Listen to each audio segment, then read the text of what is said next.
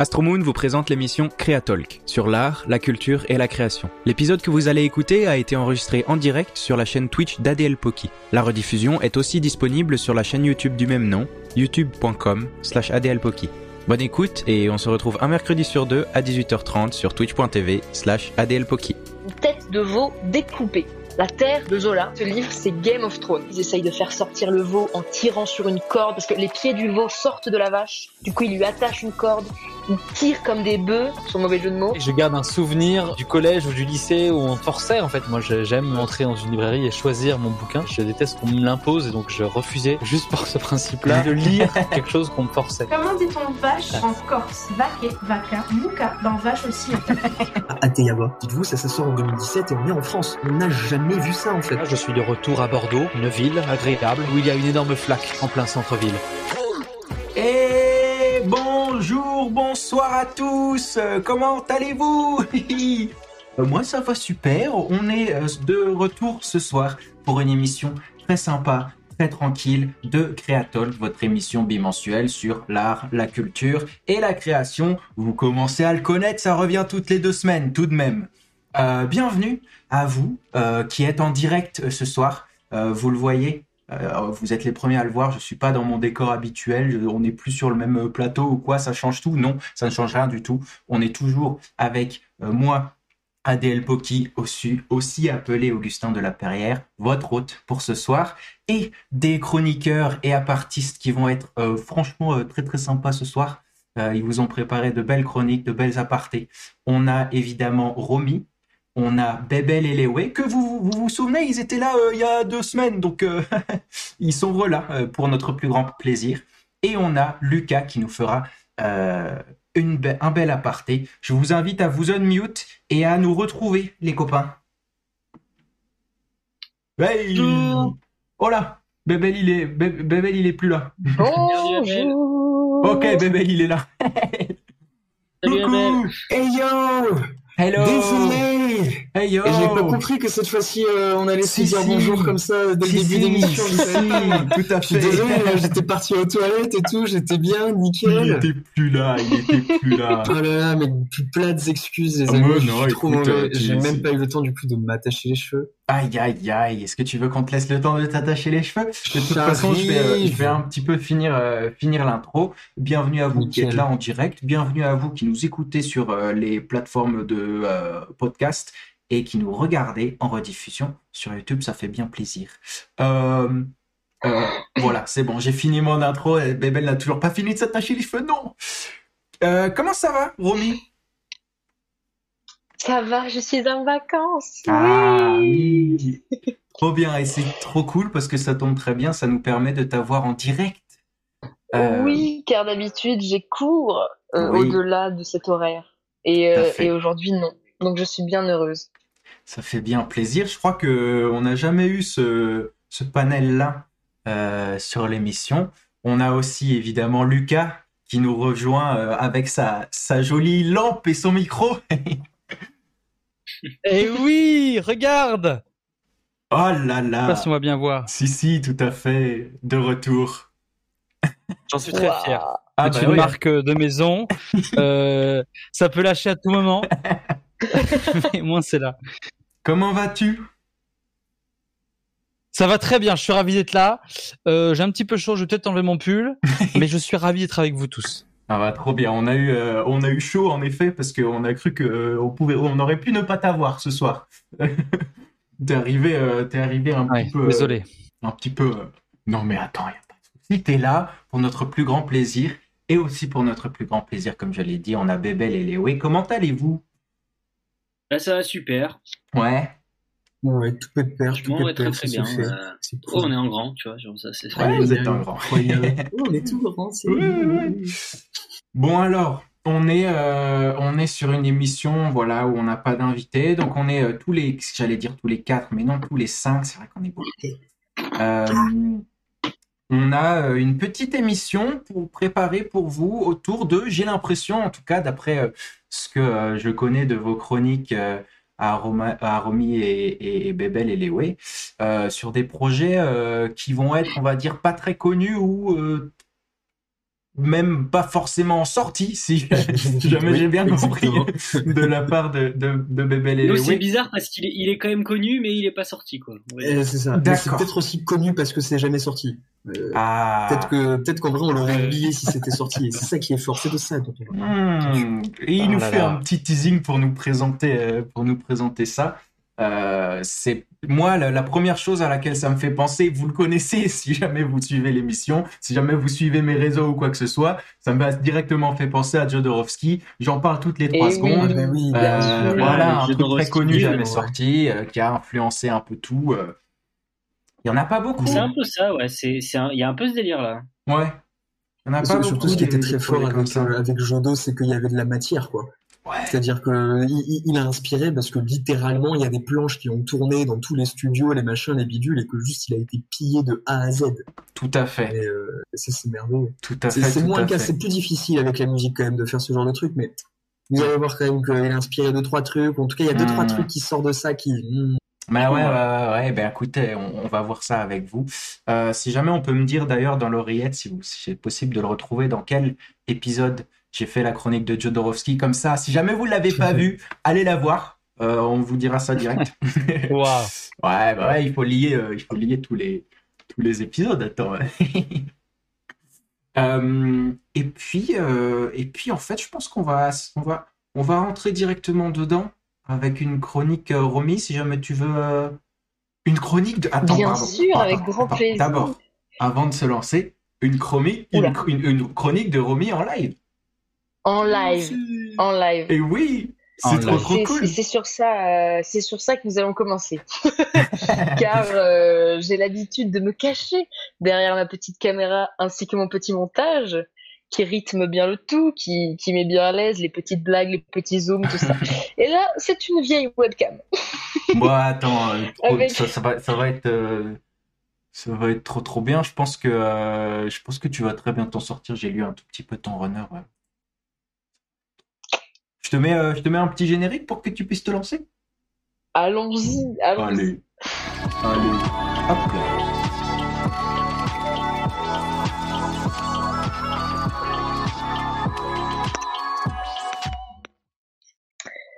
Alors, alors, est-ce qu'on m'entend bien? Oui. Parfait. Oui. Donc c'est parti pour la première chronique euh, littérature en live. Je suis un peu stressée, mais ça, ça, ça va bien se passer. Déjà, on va être honnête dès le début. Euh, je me dois de vous confesser quelque chose. J'ai choisi le livre que je vais vous, que je vais vous présenter, donc La Terre d'Émile Zola, sacré pavé. Euh, parce que, euh, pas uniquement pour ses qualités littéraires, bien qu'elles soient nombreuses, mais aussi parce que c'était bien pratique pour moi de le prendre lu. Euh, je suis actuellement dans une école de théâtre et notre deuxième pièce de l'année, c'était une adaptation de ce roman. Donc je l'ai lu, on l'a décortiqué, on est passé de 600 pages à 43. Tous les personnages, toutes les intrigues, tout a été retraversé avec une attention digne des plus grandes enquêtes. On avait, comme l'image l'atteste, euh, des feuilles collées sur tous les murs pendant des semaines, des codes couleurs, c'était un délire. Et puis, euh, initialement, mon collègue Dorian, de la chronique De quoi qu'on parle, devait être présent aujourd'hui et parler de l'élément de la Terre. Et futé comme je suis, je trouvais que ça tombait quand même vachement bien de parler de la Terre, quand Dorian parlait lui-même de la Terre, l'élément. Mais les plannings ont bougé et Dorian parlera de la Terre lors d'une prochaine émission. Je sais, c'est triste parce que du coup, on se retrouve aujourd'hui quand même un peu sans raison avec un roman de 700 pages dans les mains, de Zola. Mais ma mission, c'est d'essayer de vous prouver que oui, ça peut être une bonne idée de s'y lancer et de donner de son temps à ce roman, parce que quand même, ça claque sa mère. Alors déjà, petit contexte. Émile Zola, que nous allons voir apparaître sur le côté de l'écran. Yes C'est un journaliste et auteur naturaliste. Donc petit, petite note, le naturalisme, c'est euh, la volonté de peindre la réalité sans artifice ou sans euh, embellissement, en se basant sur un travail de documentation, de recherche et même d'enquête euh, sur le terrain. C'est quelque chose de très précis. Donc Émile Zola, journaliste et auteur naturaliste du 19e siècle, euh, est donc l'auteur de ce roman. On le connaît bien ce petit mimile, ce petit zozo, on se l'est forcément coltiné au collège ou au lycée. Et oui, j'ai pas peur, le mot est posé, coltiné. Hein. Souvent forcé de le lire et souvent trop tôt, il n'est pas difficile d'apposer sur notre petit Zola une étiquette chiant, description beaucoup trop longue ou encore ennui. Euh, moi-même, adorant pourtant lire, j'ai lu Au bonheur des dames lors de mon arrivée en seconde et c'était un calvaire. Des dizaines de lignes, des dizaines de lignes pour décrire un tissu merci mais non merci. Alors quand j'ai su que j'allais devoir euh, lire La Terre d'Émile Zola, je me suis tout de suite dit que ça allait être un mauvais moment à passer. Mais que nenni, j'ai commencé, je l'ai dévoré et les personnages m'accompagnent encore fortement aujourd'hui. Pour resituer, Émile Zola, il a écrit euh, un nombre incalculable de romans et certains s'inscrivent dans une série Les Rougon-Macquart, avec comme sous-titre Histoire naturelle et sociale d'une famille sous le Second Empire. Le projet de cette série, c'était de dépeindre la vie d'une famille euh, sur des générations et de montrer comment le milieu agit sur l'homme avec un grand H et comment la société de cette époque, le Second Empire, évolue. Donc c'est toujours un individu euh, ou plusieurs individus de cette famille avec en toile de fond un milieu, une mutation, un environnement différent. Et à côté de moi, il y a quelqu'un qui s'agit, c'est très perturbant. Donc, j'ai commencé à lire Au bonheur des dames en seconde, euh, le livre euh, que j'ai lu avec les descriptions de tissus beaucoup trop longues, et ça parlait de l'ouverture et de l'essor des grands magasins de Paris. Donc ça, ce livre-là, c'était sur cette thématique. Cette série des Rougon-Macquart, elle est composée de 20 romans, c'est énorme, et heureusement, on n'a pas besoin de les lire tous pour en comprendre un. Il y a un peu des hits hein, dans cette série, euh, je pense que vous connaissez un peu tous euh, de noms au moins euh, Germinal, L'Assommoir, Au bonheur des dames, Nana, et puis d'autres quasiment inconnus du grand public, beaucoup moins mis en avant, moins aimés peut-être, je sais pas. En tout cas, La Terre de Zola, Enchanté, jamais entendu parler, la Terre de Zola. Est-ce que ça, est-ce que ça parle à quelqu'un de du live? Pas trop, pas trop, j'avoue, désolé. Vraiment, euh, pas, non plus. Je suis vraiment un, inculte de littérature. Ah mais c'est pas non c'est pas une question de inculte ou quoi vraiment la terre enchantée jamais entendu parler. Bon alors sachez que ce livre c'est Game of Thrones sans la magie sans les dragons et les marcheurs blancs mais avec les mêmes histoires de famille, de pouvoir, de cruauté et de sang. Ah, d'un coup, ça éveille la curiosité. Hein. Bon. Alors, assistant image, s'il vous plaît, je veux bien l'arbre généalogique. Parfait. Donc ça, c'est l'arbre généalogique des Rougon-Macquart. Et nous, dans la Terre, on va croiser Jean, qui est euh, là. Donc la prochaine image, il y a Jean qui va être entouré en rouge. Et oui, il est là. Formidable. Donc on va croiser Jean, qui est un ancien soldat et qui est maintenant employé dans une ferme, la Borderie. Et donc ça commence comme ça. Jean, ce matin-là, un semoir de toile bleue noué sur le ventre en tenait la poche ouverte de la main gauche, et de la droite, tous les trois pas, il y prenait une poignée de blé que d'un geste à la volée il jetait. Ses gros souliers trouaient et emportaient la terre grasse dans le balancement cadencé de son corps. Tandis que, à chaque jet, au milieu de la semence blonde toujours volante, on voyait luire les deux galons rouges d'une veste d'ordonnance qu'il achevait d'user. Seul, en avant, il marchait, l'air grandi, et derrière, pour enfouir le grain, une herse roulait lentement, attelée de deux chevaux, qu'un chartier poussait à longs coups de fouet réguliers, claquant au-dessus de leurs oreilles. Ça se passe dans cette grande étendue plane, fertile et très agricole qu'on appelle la Beauce. C'est juste en dessous de l'île de France. À un moment, il y aura une petite image avec la carte. En toile de fond de ce livre, le monde paysan de la seconde moitié du XIXe siècle. La vie rythmée par les cultures, les travaux au champ, les semences, les récoltes, la météo qui peut en un clin d'œil ruiner des cultures et par conséquent des familles. C'est la fatigue du corps, continuellement courbé dans le travail vers cette terre qui donne tout, qui nourrit. Et dans ce décor, dans cette chaleur des moissons, dans cette fête des vendanges, sous la tragédie de la grêle, il y a ces paysans, bercés de rêves de possession terrienne, ces êtres humains ayant un rapport à la terre obsessionnel. Ça commence par un partage des terres. le père Fouan, trop vieux et fatigué pour continuer à exploiter ses terres, décide de les céder à ses trois enfants, Buteau, Fanny et Hyacinthe, aussi surnommée Jésus-Christ.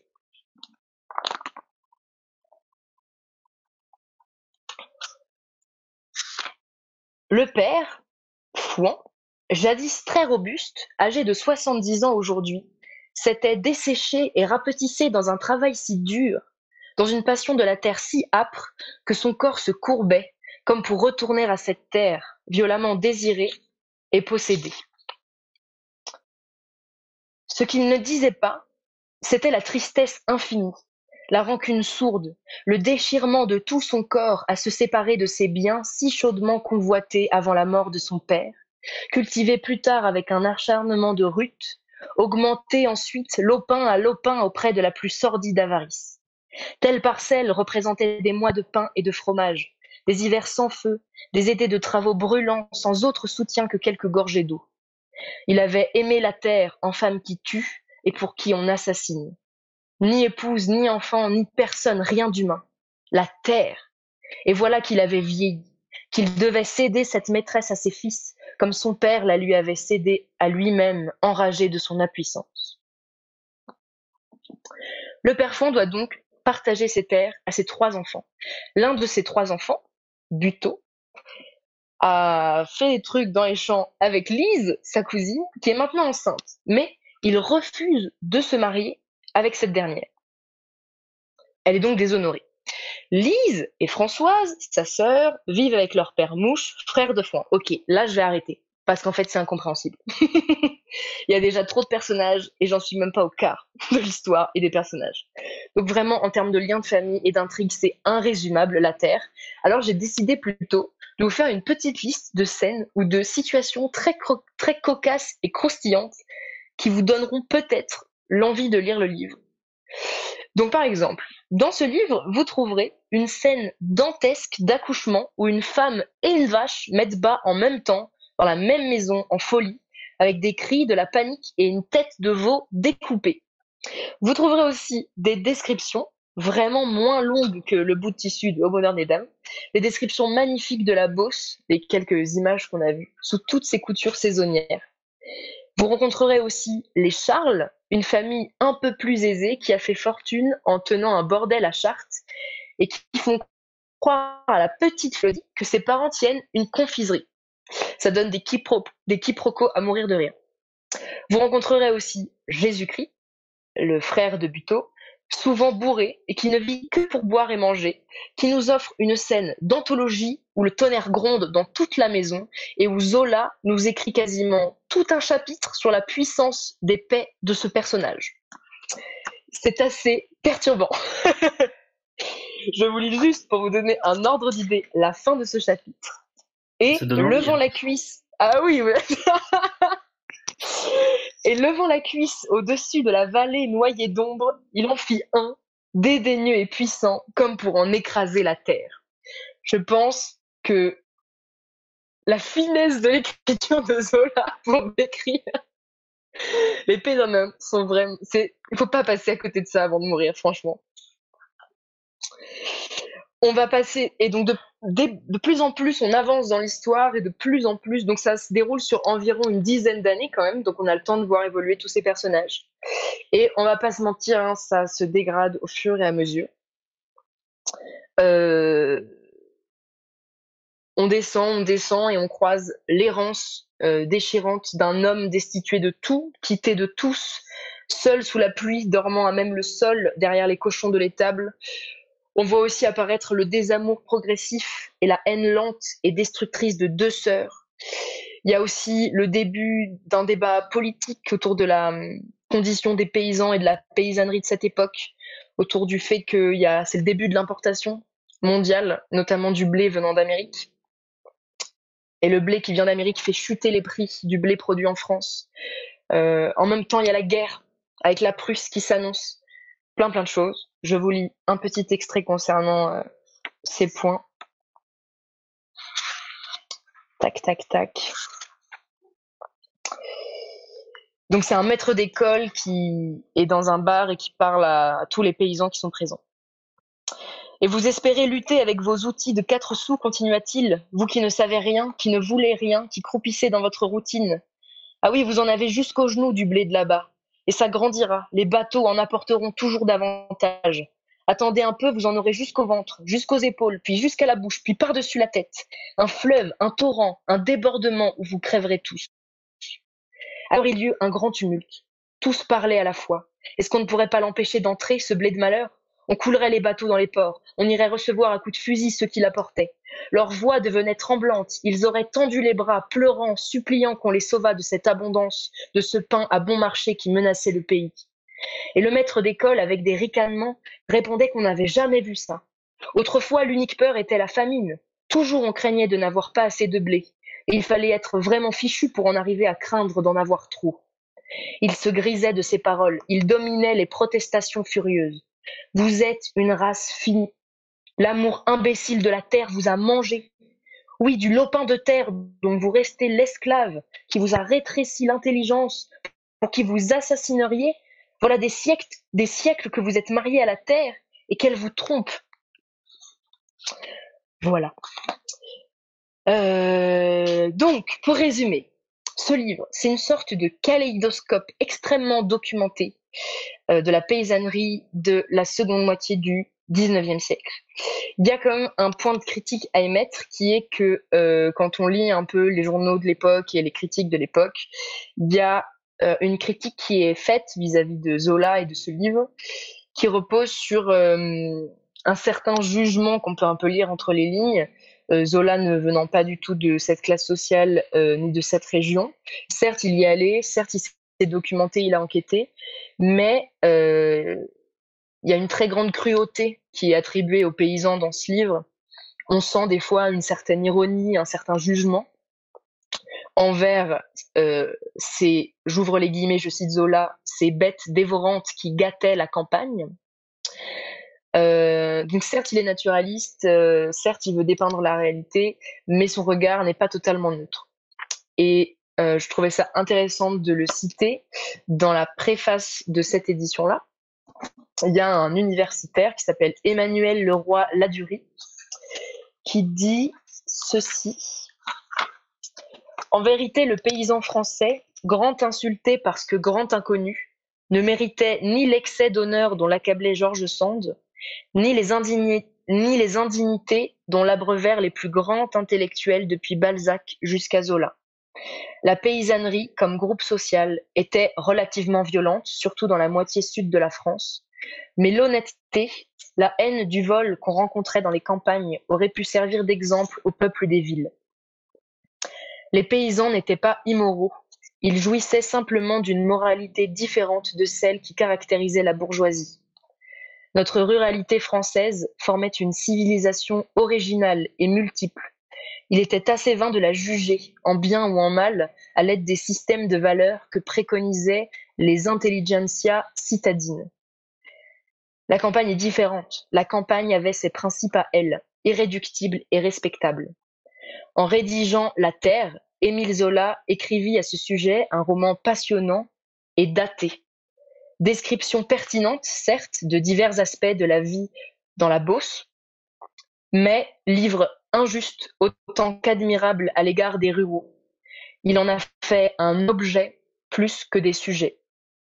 C'est d'ailleurs à cette vision partiale et presque partisane que le livre doit ses plus beaux moments, sa démesure, sa lueur de folie et sa dimension épique.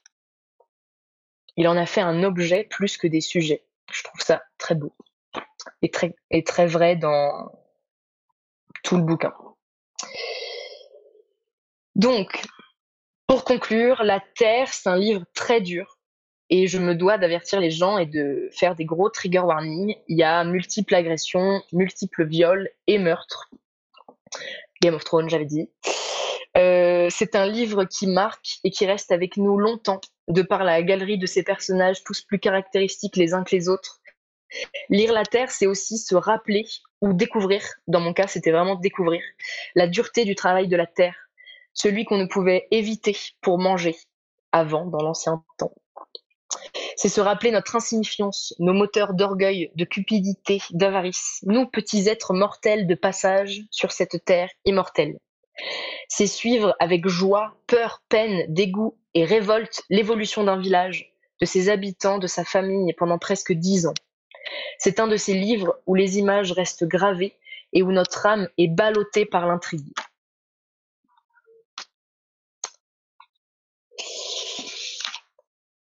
Les murs pouvaient brûler, on ne brûlerait pas la terre. Toujours la terre, la nourrice serait là, qui nourrirait ceux qui l'ensemenceraient. Elle avait l'espace et le temps. Elle donnait tout de même du blé en attendant qu'on sût lui en faire donner davantage. C'était comme ces histoires de révolution, ces bouleversements politiques qu'on annonçait. Le sol, disait-on, passerait en d'autres mains. Les moissons des pays de là-bas viendraient écraser les nôtres. Il n'y aurait plus que des ronces dans nos champs. Et après Est-ce qu'on peut faire du tort à la terre? Elle appartiendra quand même à quelqu'un qui sera bien forcé de la cultiver pour ne pas crever de faim. Si pendant des années les mauvaises herbes y poussaient, ça la reposerait, elle en redeviendrait jeune et féconde. La terre n'entre pas dans nos querelles d'insectes rageurs. Elle ne s'occupe pas plus de nous que des fourmis, la grande travailleuse, éternellement à sa besogne. Il y avait aussi la douleur, le sang, les larmes, tout ce qu'on souffre et tout ce qui révolte. Seulement est-ce qu'on sait? De même que la gelée qui brûle les moissons, la grêle qui les hache, la foudre qui les verse sont nécessaires peut-être, il est possible qu'il faille du sang et des larmes pour que le monde marche. Qu'est-ce que notre malheur pèse dans la grande mécanique des étoiles et du soleil? Il se moque bien de nous, le bon Dieu. Nous n'avons notre pain que par un duel terrible et de chaque jour. Et la terre seule demeure, l'immortelle, la mer d'où nous sortons et où nous retournons, elle qu'on aime jusqu'au crime, qui refait continuellement de la vie pour son but ignoré, même avec nos abominations et nos misères.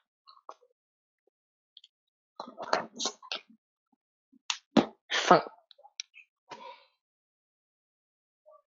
Wow, Oh, stylé. trop trop beau, c'est bien lu. Eh ben, hein. Ça, on jette C'est gentil. Ah, c'est C'est bien écrit lu. surtout. Oui, aussi, c'est vrai. carrément. Mais c'est bien lu. Ah, dis donc. Correctement écrit, oui. C'est correctement écrit. Ouais, ça, Il y a quelque chose, Merci, on peut dire qu'il y a quelque chose. Petit potentiel, ouais. Ah, bravo Trop trop bien de t'avoir en direct pour une, euh, une chronique comme ça. euh, Ça change. J'ai un peu, j'ai un peu paniqué, j'ai peut-être parlé un peu vite. Tant, tant Oh, pis. ça va, on a réussi à suivre. On a réussi à suivre et puis tu as réussi à nous transporter à travers cette œuvre qui est du coup, comme tu le dis bien, et franchement, je suis bien d'accord avec les quelques extraits que tu nous as choisis. euh, on a un rapport à Game of Thrones, en tout cas, euh, c'est c'est assez intéressant de, de le. Ouais, il y a vraiment ce truc-là de récit choral, quoi. Ah ouais, Un, un récit Ouais. choral sur des années qui, euh, qui veut montrer les affres de l'être humain. Genre, euh, c'est. Totalement, totalement. C'est- Un c'est récit choral, c'est clair. c'est ça, ça, ça, ça a l'air d'être très, euh, d'être assez énorme euh, comme, comme histoire, comme, euh, comme univers, quoi. Tout ce qu'il a construit. euh, Mm. bah, déjà, déjà, sachant qu'il le, il le met dans le cadre des Rougon-Macquart de 20, 20 bouquins, c'est déjà énorme. Mais euh, Ouais. Mm. du coup, cette, euh, cette histoire-là, ça, c'est vrai que ça donne envie de lire. On a eu du coup dans le chat des petits gens qui disent Ah ouais, en effet, ok, ça va Yes. peut-être le, peut-être le lire. Euh, Ah oui, j'ai pas accès au chat, faudrait que je regarde, mais, euh, Il y a mais, euh, petits, mais euh, trop chouette. T'inquiète pas, t'inquiète pas, on est Non, on efficace des- et attentif sur le chat. On a des belles, euh, des beaux retours. Euh, Et quels autres euh, Alors, je pense qu'il y a eu une petite, il y a une petite euh, erreur. de- retourne ma carte, Il y a une petite erreur de, de, de correcteur orthographique. Quels autres Rougon Macquart est-ce que tu as lu, Roman Euh, j'ai lu du coup Au bonheur des dames. Oui, du coup. Euh, je pense que déjà, bon, comme je l'ai dit dans ma chronique, je l'ai lu trop tôt. Hmm. Euh, et j'étais un peu déçue parce que ce qui primait dans ce livre-là, c'était, dans mon souvenir, c'était les descriptions, euh, vraiment Ouais. beaucoup de tous les tissus que les grands magasins vendaient. C'était des descriptions de euh, euh, un grand magasin ouvre, donc journée d'ouverture, description, comment les femmes sont folles, s'arrachent les tissus, Mmh. machin. Puis fermeture, description des travaux d'agrandissement, puis description de la journée de réouverture. Et en Ouais. fait, c'était un peu redondant Hmm. et la vie des personnages, les personnages n'étaient pas centrales dans mon souvenir. Et après, j'avais trouvé une explication qui était que euh, peut-être la Terre pareil, mais en tout cas, ça se voit vachement moins. Dans Au bonheur des dames, c'était un récit qui était publié dans les journaux semaine après semaine. Ouais. Donc, il se devait cette chose un peu de rappel, de euh, comme un comment on appelle ça Comme un, ce qu'ils mettent au début des, des épisodes de série. un feuilleton, tu vois. Previously. Ré- Voilà, il- c'est ça. Il se, il, il se devait un peu des fois de répéter des informations Ouais. qu'on avait déjà eues. Et je Euh, moi, je l'avais lu au, vraiment je collège. peinais à le Hmm. je Collège. lu au collège, j'avais détesté. Ah, mais Ah ouais. ouais, c'est dur. hein. Collège aussi, genre. euh, Mais c'est trop tôt. C'est une, c'est une Genre, je écriture. m'ennuyais de ouf, je comprenais Dur. pas. euh, je- en fait, je comprenais pas l'intérêt de ce livre. Quoi. Je- Ouais, ouais. Mm. Bah, c'est ce je que tu dis. ça, euh, vraiment. C'est ce que tu dis là, de, de- Mm. de découvrir un peu trop tôt des, des bouquins. Je sais plus exactement. euh, J'avoue que je- du coup, je les ai un peu effacés de ma mémoire. Mais euh, c'est c'est vrai que ça peut dégoûter pas mal. euh, bah, d'un auteur, je sais que c'est Bébel. Je crois que c'était toi qui parlais de l'assommoir dans le chat. Ouais, ouais, euh, ben moi, du coup, je l'ai lu en seconde, pareil Mhm. pour le cours de français. Enfin, voilà, hein, Ouais. euh, je pense qu'on a tous lu, du coup, euh, un Zola euh, dans notre scolarité, à un Ouais. moment ou à un autre. Et, euh, et le pire, en vrai, c'est que j'en ai pas un si mauvais souvenir que ça. Ah bah pas le pire euh, alors, le mieux. Oui. Non, mais non, mais ce qui était rigolo, non, en fait, enfin, euh, même j'avoue là, je j'en parlais dans le chat surtout pour la blague de l'assommoir, l'écriture de Zola Oui. étant assommante, euh, c'est un truc de bien. Euh, c'est assez quoi. Mais euh, non, le pire en fait, c'est que j'en ai un plutôt bon souvenir euh, déjà parce que découvrir un auteur euh, qui a ce pouvoir descriptif assez Hmm. dingue, euh, c'est génial. Et en vrai de vrai, j'ai souvenir du début du roman où il y a quelques descriptions de bâtiments, de trucs Ouais. où en fait la façon dont il en parle en elle-même est, est assez incroyable. Mais par exemple, je me rappelle absolument si, enfin, je crois qu'il y a un truc à un moment, il décrit le lavoir où va la mère de famille. Et Hmm. genre, il y a euh, quatre ou cinq pages sur le lavoir où en fait, limite, on va passer moins de temps dans le lavoir que tout ce qu'elle voit quand elle y arrive. Et- Mm. Mais euh, c'est- donc c'est vrai qu'il y avait ce truc-là un petit peu, euh, mais euh, en- entre guillemets un peu inutile parce qu'en plus dans la façon d'écrire euh, en général dans la vie de tous les jours et même chez les écrivains contemporains, probablement pas tous, je ne connais pas, mais Ouais. j'ai l'impression quand même qu'on est plus passé dans une ère, mais même en général dans l'art, dans un truc de l'épure, de la simplicité, de faire quelque chose qui soit euh, relativement accessible où, où Mhm. le pop a pris vraiment une autre dimension. Et, euh, et c'est vrai que tu lis du Zola aujourd'hui, c'est absolument imbuvable parce que tu, tu Ouais, t'as pas envie, quoi, t'as pas envie de te casser les couilles à euh, la description pareille de trucs. Mais sauf qu'en fait, c'est hyper fort. Euh, j'ai souvenir de l'assommoir où, voilà, quand à la fin, euh, la nana, elle dort dans une cage d'escalier, que son mari, il est à l'hôpital psychiatrique parce qu'il a trop bu d'alcool et que machin et que bidule, enfin, que pareil, il y a eu des morts, des fausses couches, des trucs affreux, machin. Sur tout ça, je fais, ah ouais, ah ouais, frérot, ah ouais, quand même. Ok, d'accord, ok, d'accord. Bon, Mais euh, s'il y a des gens qui, parce que je peux comprendre aussi au-delà de l'écriture qui nous, qui, qui, qui est un, un obstacle parce que c'est hyper dense, euh, hyper, euh, ouais, c'est complexe en vrai. Euh, et là, et, et 700 pages quoi aussi, 700 Ouais. pages. Euh, moi, j'ai un petit, Ouais. euh, je peux vous recommander un premier pas Mhm. euh, que moi m'avait m'avait fait du bien après au bonheur des dames c'était euh, il a écrit des nouvelles la mort d'Olivier Bécaille. Ça c'est le nom du recueil du nouvelle et c'est une des nouvelles mais dedans il y en a quatre quatre cinq. Euh, donc c'est très court et c'est très très chouette. J'ai un très beau souvenir de, ça et pour le coup ça parasite enfin on évite un peu ce truc de 700 pages quoi. Ouais, ouais. Bah, dès, oui, dès que c'est des. Moi, je sais que c'est une bonne manière pour moi d'accéder à, à des auteurs, de choper leurs nouvelles et de voir à peu près comment, euh, comment est-ce qu'ils comment est-ce qu'ils écrivent, quoi, si jamais ça me plaît, si jamais j'arrive à rentrer dedans. Lucas, toi, t'as, t'as une. euh, Quelle est ta relation avec Émile Zola? Est-ce que tu as déjà euh, pu euh, en lire? Est-ce que tu. Oh, bah écoute. Ma relation avec Émile Zola, ça fait bien longtemps qu'il m'a pas écrit. J'imagine qu'il a autre chose à faire. Mais euh, moi, ma, ma relation, elle, elle est quasiment nulle. Et qu'on me, jette le, le, le premier livre, il n'y a aucun souci. Euh, Je, j'avoue, j'avoue ne, ne pas avoir assez de culture euh, littéraire. Et donc, je suis content d'avoir des, des chroniques comme celle-ci pour un peu s'y ouvrir. j'aimerais bien m'y plonger, j'aimerais bien essayer, mais c'est vrai que je garde un souvenir euh, de, de, de- du collège ou du lycée où on te, for- on te forçait en fait, parce Ouais. que c'est ça, on te force à ouvrir un livre, et pour moi c'est le contraire de de la littérature, en tout cas des des de, ben, de- de tous les livres quoi. Moi j'aime euh, j'aime entrer dans une librairie et choisir mon bouquin, mais je déteste qu'on me l'impose et donc je refusais juste pour ce principe-là, en tant que bon adolescent, de refuser de lire quelque chose qu'on me forçait. Ouais. Voilà. Donc j'ai passé un bac L en plus, euh, ce qui m'a donc posé souci. Ah oui? Euh, Vraiment rude. Eh oui. Ah, C'est fort ça quand même. C'est très très fort. Passer un Mais, bac euh, mais en tout cas, rien que pour euh, pour la scène euh, la scène de l'accouchement euh, avec cette tête de veau, voilà, c'est quelque chose qui me parle. C'est tiré de Ah non, mes- mais euh, cette c'est scène, de- incroyable. Cette scène est incroyable. C'est improbable ce qui se passe dans cette scène. Vraiment, c'est une sorte de montagne d'événements. Tu te dis, mais c'est- non, encore d'accord. En plus, ok. Ça en rajoute à chaque fois. euh, Bah, Lucas, déjà, pour euh, recommencer une petite relation avec Émile Zola, il y a du coup, euh, petite, euh, en effet, c'est les petits folios Ah de oui, Zorro, voilà, là. la mort d'Olivier Une Bécquet. petite, euh, petite nouvelle. Je pense que ça va être. Ouais. ouais, ça va aller dans les dans le petit, dans le petit panier chez Mola.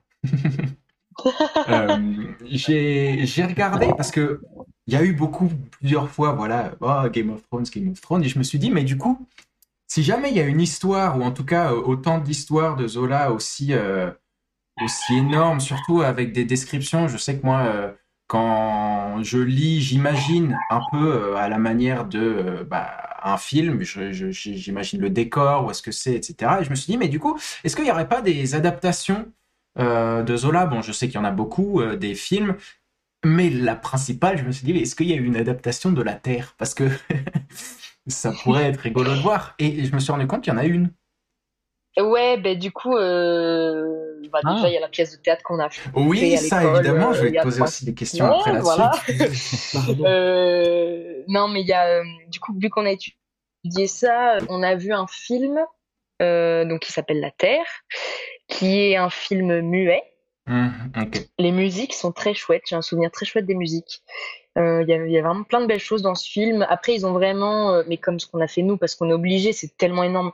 Ils ont vraiment choisi un axe précis euh, qui se focalise autour de quatre personnages et d'une intrigue. Il n'y avait pas la place pour tous les autres. Donc il y a ça. Il y a aussi une pièce de théâtre il y a longtemps qui a été faite par André Antoine. Pareil, c'était théâtre naturaliste. Donc vraiment euh, sur le plateau, euh, il y avait une fausse ferme, euh, tout le monde était en costume. Bon ça j'ai juste vu des photos. Tac tac. Et puis non bah c'est tout ce qu'on a trouvé nous. Ok. Ouais, euh, tu, me- tu, me- et, euh, tu me dis si c'est ça. Du coup, c'est un film de 1927, donc ça commence à dater. J'ai trouvé cette image. Oula, je vois pas très bien, mais je crois peu, que c'est euh, ça. ouais, ouais. Mais, Euh, euh, oui, ça, voilà, ça oui, oui, bien restauré. sûr. Ah bah oui, oui, oui. euh, la fameuse, oui, oui, je vois très bien ce moment. Donc film, Yes. film muet, je me dis ouais, pourquoi pas essayer de proposer un, c'est quoi les, les, les Ben, réseaux de... Alors celui-là, le problème, c'est que où est-ce qu'on pourrait voir Ça, ça? ça va être difficile à, ça va être difficile à trouver ça, je pense. Ah non, attendez, non, ça y est, je me souviens. Je peux peut-être essayer de retrouver le lien pendant le live et vous l'envoyer, mais il était en vidéo sur un Facebook, ce truc. C'est là qu'on l'avait trouvé. C'était un peu dans les tréfonds de. Ouais, faut le trouver. Et euh, si jamais. Parce qu'il y, a euh, y a des gros forums qui compilent des, des liens de téléchargement et des trucs comme ça, de justement de films muets et tout, qui sont spécialisés dans les trucs très très très old school. Euh, je ne les connais pas, mais je sais que ça Ouais. existe. Il faut, faut regarder ça aussi, je pense. Ça ça doit se trouver quelque part. c'est pas 1921. forcément sur Internet. Ah ouais, 1921, j'ai dû me tromper. excusez-moi Et du coup. euh, tac, Ouais, c'est ça, il y a une, il y a une vidéo Facebook, il y a quelqu'un qui l'a mis là. Les rencontres de la Ah, tu l'as trouvé? Ouais, ouais, ouais. Trop fort. Bah voilà. Euh, c'est vraiment ah c'est c'est c'est très intéressant mais enfin c'est très intéressant car très particulier. Ouais, ouais, ouais. C'est vraiment euh... oh waouh incroyable.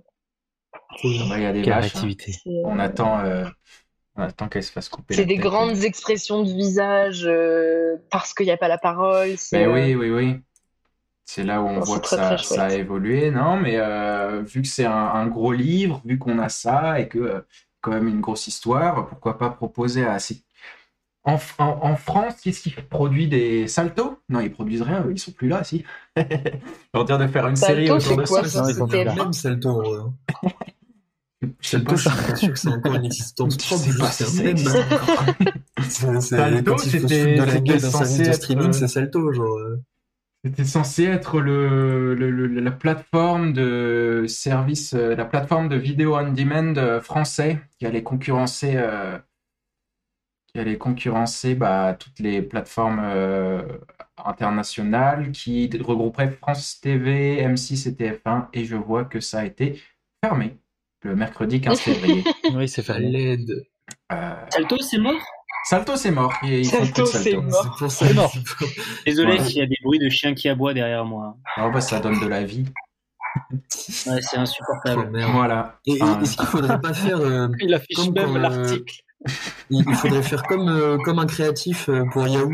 Il faudrait créer un, un mail pour laisser des petits messages d'amour à Ah Salto. oui Parce que je trouve Ah qu'on oui. se moque beaucoup de Salto. Et il faut respecter un peu plus les je pauvres. Je Salto, reviens deux ils ont secondes, je vais les calmer. vas-y, vas-y. Euh, ouais, non, bah Salto, euh, Salto, ouais. ça aurait pu peut-être, s'il s'était dit que de, de, de, de, de faire une, une adaptation en série de la Terre, peut-être que ça aurait marché, je ne sais pas. Ouais, c'est pas le style, euh. c'est pas le style. Eux, eux c'était plus. euh, tu pouvais voir des épisodes de Demain nous appartient en avant-première, donc euh, Oh oui, ouais. c'est pas vraiment le même. euh, on n'est pas sur le même truc. Non, mais je Ah. pense que, qu'une série euh, sur la Terre, ce serait top. hein. Ah, mais je pense que, la, la- la- vu que vu que ça vu que ça existe, vu qu'on a ça, je pense que la France a des créneaux à prendre. Euh, voilà, je le dis, s'il y a des producteurs, on peut faire ça. Euh, je voulais revenir du coup euh, un petit peu, Roman. Tu nous dis que tu as bossé donc avec, euh, avec tes cours sur euh, une adaptation de cet énorme euh, pavé et énorme œuvre Oui. que c'est. Comment est-ce que, bon, mis à part euh, mettre tout plein, tout plein, tout plein de feuilles partout euh, sur les murs, comment est-ce que vous, vous abordez un travail comme ça pour transformer une œuvre littéraire à une, une œuvre sur scène, quoi, scénique? Euh, bah déjà la première chose qu'on a fait, donc on avait une intervenante avec nous qui s'appelle Anne-Laure Liégeois, qui euh, quand bien même nous a euh, dit que elle, enfin comment dire, on a fait l'adaptation ensemble, mais la vérité c'est que en amont elle avait déjà une ligne directrice, euh, une envie de focus sur certains personnages, certaines intrigues, certaines thématiques. Donc on a affiché l'entièreté du livre dans une salle. on a euh, relu tous les chapitres avec des codes couleurs. Donc par exemple, quand il y avait euh, présentation de personnages, c'était je sais pas, du jaune. Quand il y avait parcours de femme, c'était bleu. Quand il y avait description de la bosse, c'était euh, vert. Quand il y avait des phrases, juste vraiment des phrases qui nous marquaient, comme par exemple la phrase que je vous ai lue sur le paix de Jésus-Christ, c'était euh, souligné en rouge. Donc on a fait tout ça. Mhm. Ensuite, et ensuite c'était vraiment euh, écrémage, écrémage, écrémage. Elle nous a dit qu'elle, elle voulait euh, faire un focus sur euh, parcours de femme. Donc euh, Lise et Françoise qui sont sœurs, euh, qui vont perdre leur père et qui, euh, suite à ça, Lise qui a un bébé toute seule va se marier avec un gars. Et euh, du coup, il y a cette question de partage de terre qui revient sans cesse. De... Et en fait, leur relation se dégrade parce que la deuxième sœur demande ses terres. Et ça finit très, très, très mal. Et c'est un euphémisme.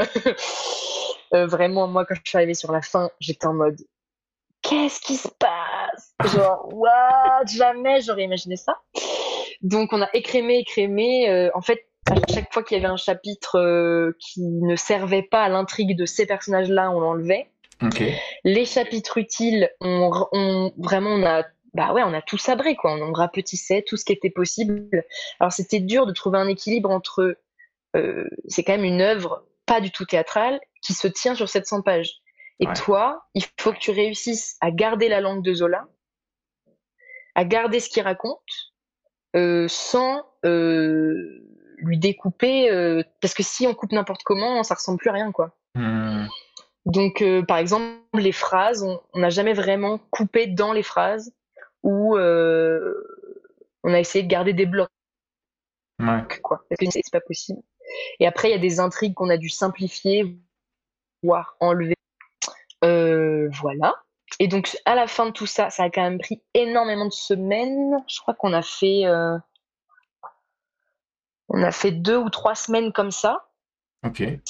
Euh, donc autant vous dire que quand t'as 12 comédiens autour d'une table qui ne veulent que jouer, ou presque, euh, c'était, euh, on était un peu sur les starting blocks comme ça. Ouais. Suite à ça, on a eu un texte, on a fait une semaine de lecture et de euh, un peu plateau, et après, une semaine avant de jouer, on est allé sur le vrai plateau avec euh, les chaises et les. Mais alors, si ça t'intéresse, j'ai mis des, j'ai mis trois photos du spectacle dans le dossier euh, Ah ouais? où il y a les photos. Ouais. Et on a mis une semaine pour régler les placements, les adresses. Euh, et le parti pris de notre metteuse en scène, c'était de faire croire qu'on faisait une lecture. Donc on était tous et toutes assis et assises sur des chaises face publique, avec le texte dans la main. Les trois premiers chapitres, on les lisait. Mhm. Enfin, on, on les lisait, on les lisait, mais on s'adressait aux gens et puis Ouais. vrai, euh, on les connaissait un peu par cœur en fait. C'était pas vrai quoi. Et puis, euh, petit à petit, ça allait vers euh, même pas deux mois de travail. Oh, j'arrive pas à lire. Même pas deux mois de travail et vous envoyez un truc pareil, c'est énervé. Oh, oui, c'est vrai que Oui, en vrai, en école, euh, on nous demande de faire des choses assez euh, rapidement. C'est un peu, euh, c'est joyeux et en même temps, c'est déstabilisant. Bref. Hmm. Et donc tout ça pour dire que je disais quoi? Ah oui, voilà. Et au fur et à mesure des chapitres, on se levait, on lâchait nos feuilles. Tout le milieu de la représentation, c'était du par cœur. Et les scènes devenaient plus jouées. Donc il y a une scène de mariage, enfin un banquet de mariage. Il y a cette fameuse scène de l'accouchement qui était la scène du spectacle. Euh, vraiment, c'était la scène centrale et c'était la plus incroyable et drôle et folle et super. Euh, et puis, vers la fin, les deux derniers chapitres qu'on a choisi de jouer, on revenait à une lecture euh, aux chaises. Donc, ça faisait une sorte d'évolution comme ça. Et, euh, et voilà. Et moi, j'avoue, je suis très contente de ce travail. C'était très dur de travailler aussi longtemps à la table euh, et avec le texte et pas euh, sur le plateau. Hmm. Euh, on était un peu, on a eu du mal à accepter ça, on était un peu énervé. Et en fait, on s'est rendu compte au moment de jouer que ça avait tellement infusé en nous, qu'on avait tellement lu ces pages, ces extraits, ces trucs, que c'était hyper limpide pour nous tous et Hmm. toutes. Et, euh, et qu'il n'y avait pas grand-chose à jouer, si ce n'est de dire le texte, euh, le faire bien entendre et essayer euh, de faire avancer l'histoire, quoi. Ouais. Voilà. Et finalement, vous l'avez joué, vous l'avez joué là combien de fois? On l'a joué trois soirs. Euh, C'était il y a euh, trois ou quatre semaines, je sais plus. Et euh, si jamais ça en intéresse certains, certaines qui seraient peut-être à Paris, on va faire une lecture de notre travail à la BNF début juin. Oh! Voilà. Bah, faut noter ça. Je crois bien. que c'est vraiment euh, tout, tout début juin, le 3 ou le 4 juin. C'est un Ok. week-end. Ok, ok. Eh ben, euh, eh ben, trop bien, c'est noté. euh, il va falloir, il va falloir aller voir ça. Ah, on a euh, perdu euh, Léo. Euh, Non Mon comparse euh, on a une, par les chiens. Oh on a une petite, euh, une petite euh, question qui faisait la vache dans votre adaptation. Vraie question. En vrai, c'est pas bête comme question. Quel était le Euh, débat autour de ça? Comment ça s'est fait? Euh, sur l'accouchement, en fait, du coup, la vache, c'était juste une grande table euh, de Ouais. bois. Et en fait, dans le livre, il y a donc une des voisines qui vient parce qu'ils veulent pas appeler le veto parce que ça coûte une blinde. Ouais. Du coup, elle met la main dans la vache. Du coup, l'idée, c'était de... Euh, T'as la table et euh, si tu la mets en longueur face à toi, tu Mhm. peux passer en dessous et faire Ouais. comme si tu étais dedans. Donc voilà, il y avait ce truc-là, puis après il y avait le veto qui venait, et l'élément comique c'était qu'il rentrait en entier dans la table. Et voilà, et après, euh, et après ils deviennent fous, ils essayent de faire sortir le veau en tirant sur une corde, parce que les pieds du veau sortent de la vache, du coup ils lui attachent une corde, ils tirent comme des bœufs, son mauvais jeu de mots, et du coup ça fait que elle tombe sur le sol, donc là on faisait tomber la table, pendant qu'il y a l'autre à côté qui est en train de faire des cris parce qu'elle a des, elle perd les os, il y a une, il y a femme qui est en train d'accoucher en même temps, enfin c'est n'importe quoi. Hmm. Ça a voilà, dû, c'était euh, une table. D'accord, moi ça a dû être marrant de, de, trouver, euh, de trouver le moyen de, de mettre ça en scène et de faire, de faire ça quand même. Clairement, clairement. Surtout que c'était vraiment notre, notre cours de récré de, c'est vraiment la scène la plus jouée. Hmm. La majorité des chapitres étaient, euh, c'était du récit, face publique, euh, avec quelques, quelques, quelques répliques personnages par-ci par-là, mais majoritairement du récit, du récit, du récit, quoi. Donc là, Ok. quand t'as d'un coup un truc très vivant qui apparaît avec des gens qui crient, des situations rocambolesques, ça fait du bien, quoi. D'avoir ça au milieu. Trop, trop. Ouais, trop cool. C'est euh, vrai que c'est intéressant de, de voir ça, enfin de, de- de parler de ça, comment est-ce que on adapte euh, tout ça au, au théâtre. C'est trop cool. Je pense que moi j'ai noté euh, euh, que vous passiez à Paris là pour présenter un petit peu euh, en lecture au moins, Euh, parce que c'est quand Ouais. même, euh, vous voir ça. Une Euh, vraie lecture cette fois-ci? Ce Une- vraie- bah alors, on ce sait- serait une vraie lecture? Eh ben, on sait pas encore. euh, Ah. nous, on aimerait évidemment le faire euh, Ah. sous la forme qu'on avait fait, parce que c'est un, c'est un, euh, comment on dit, euh, oh mince, j'ai pas le mot, une, un entre deux. Enfin, je sais pas. C'est un, Ouais. un bon compromis. C'était le mot que j'ai cherché. C'est un bon compromis, ce qu'on avait fait entre une lecture et, et euh, du jeu, une lecture jouée. Et puis on va pas se mentir, en vrai, les deux, trois premiers chapitres, euh, quand on est assis et qu'on lit, euh, ça dure un quart d'heure, euh, c'est long, quoi. Du coup, si, si c'est que de la lecture, ça reste intéressant de l'entendre, mais euh, on sait pas encore. En fait, on sait pas, ça va dépendre de l'espace. Si on a un petit espace, on va pas trop pouvoir. euh, Hmm.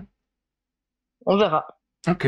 on verra. Ok, ok. Eh bien, on attend ça. euh, on va, on va voir ça. Ce que je vous propose, c'est qu'on passe euh, à l'aparté d'abord de Lucas, qui va nous raconter. Je, je sais pas, mais je sais que ça va être bien parce que c'est, vous m'avez compris, euh, présenté par Lucas.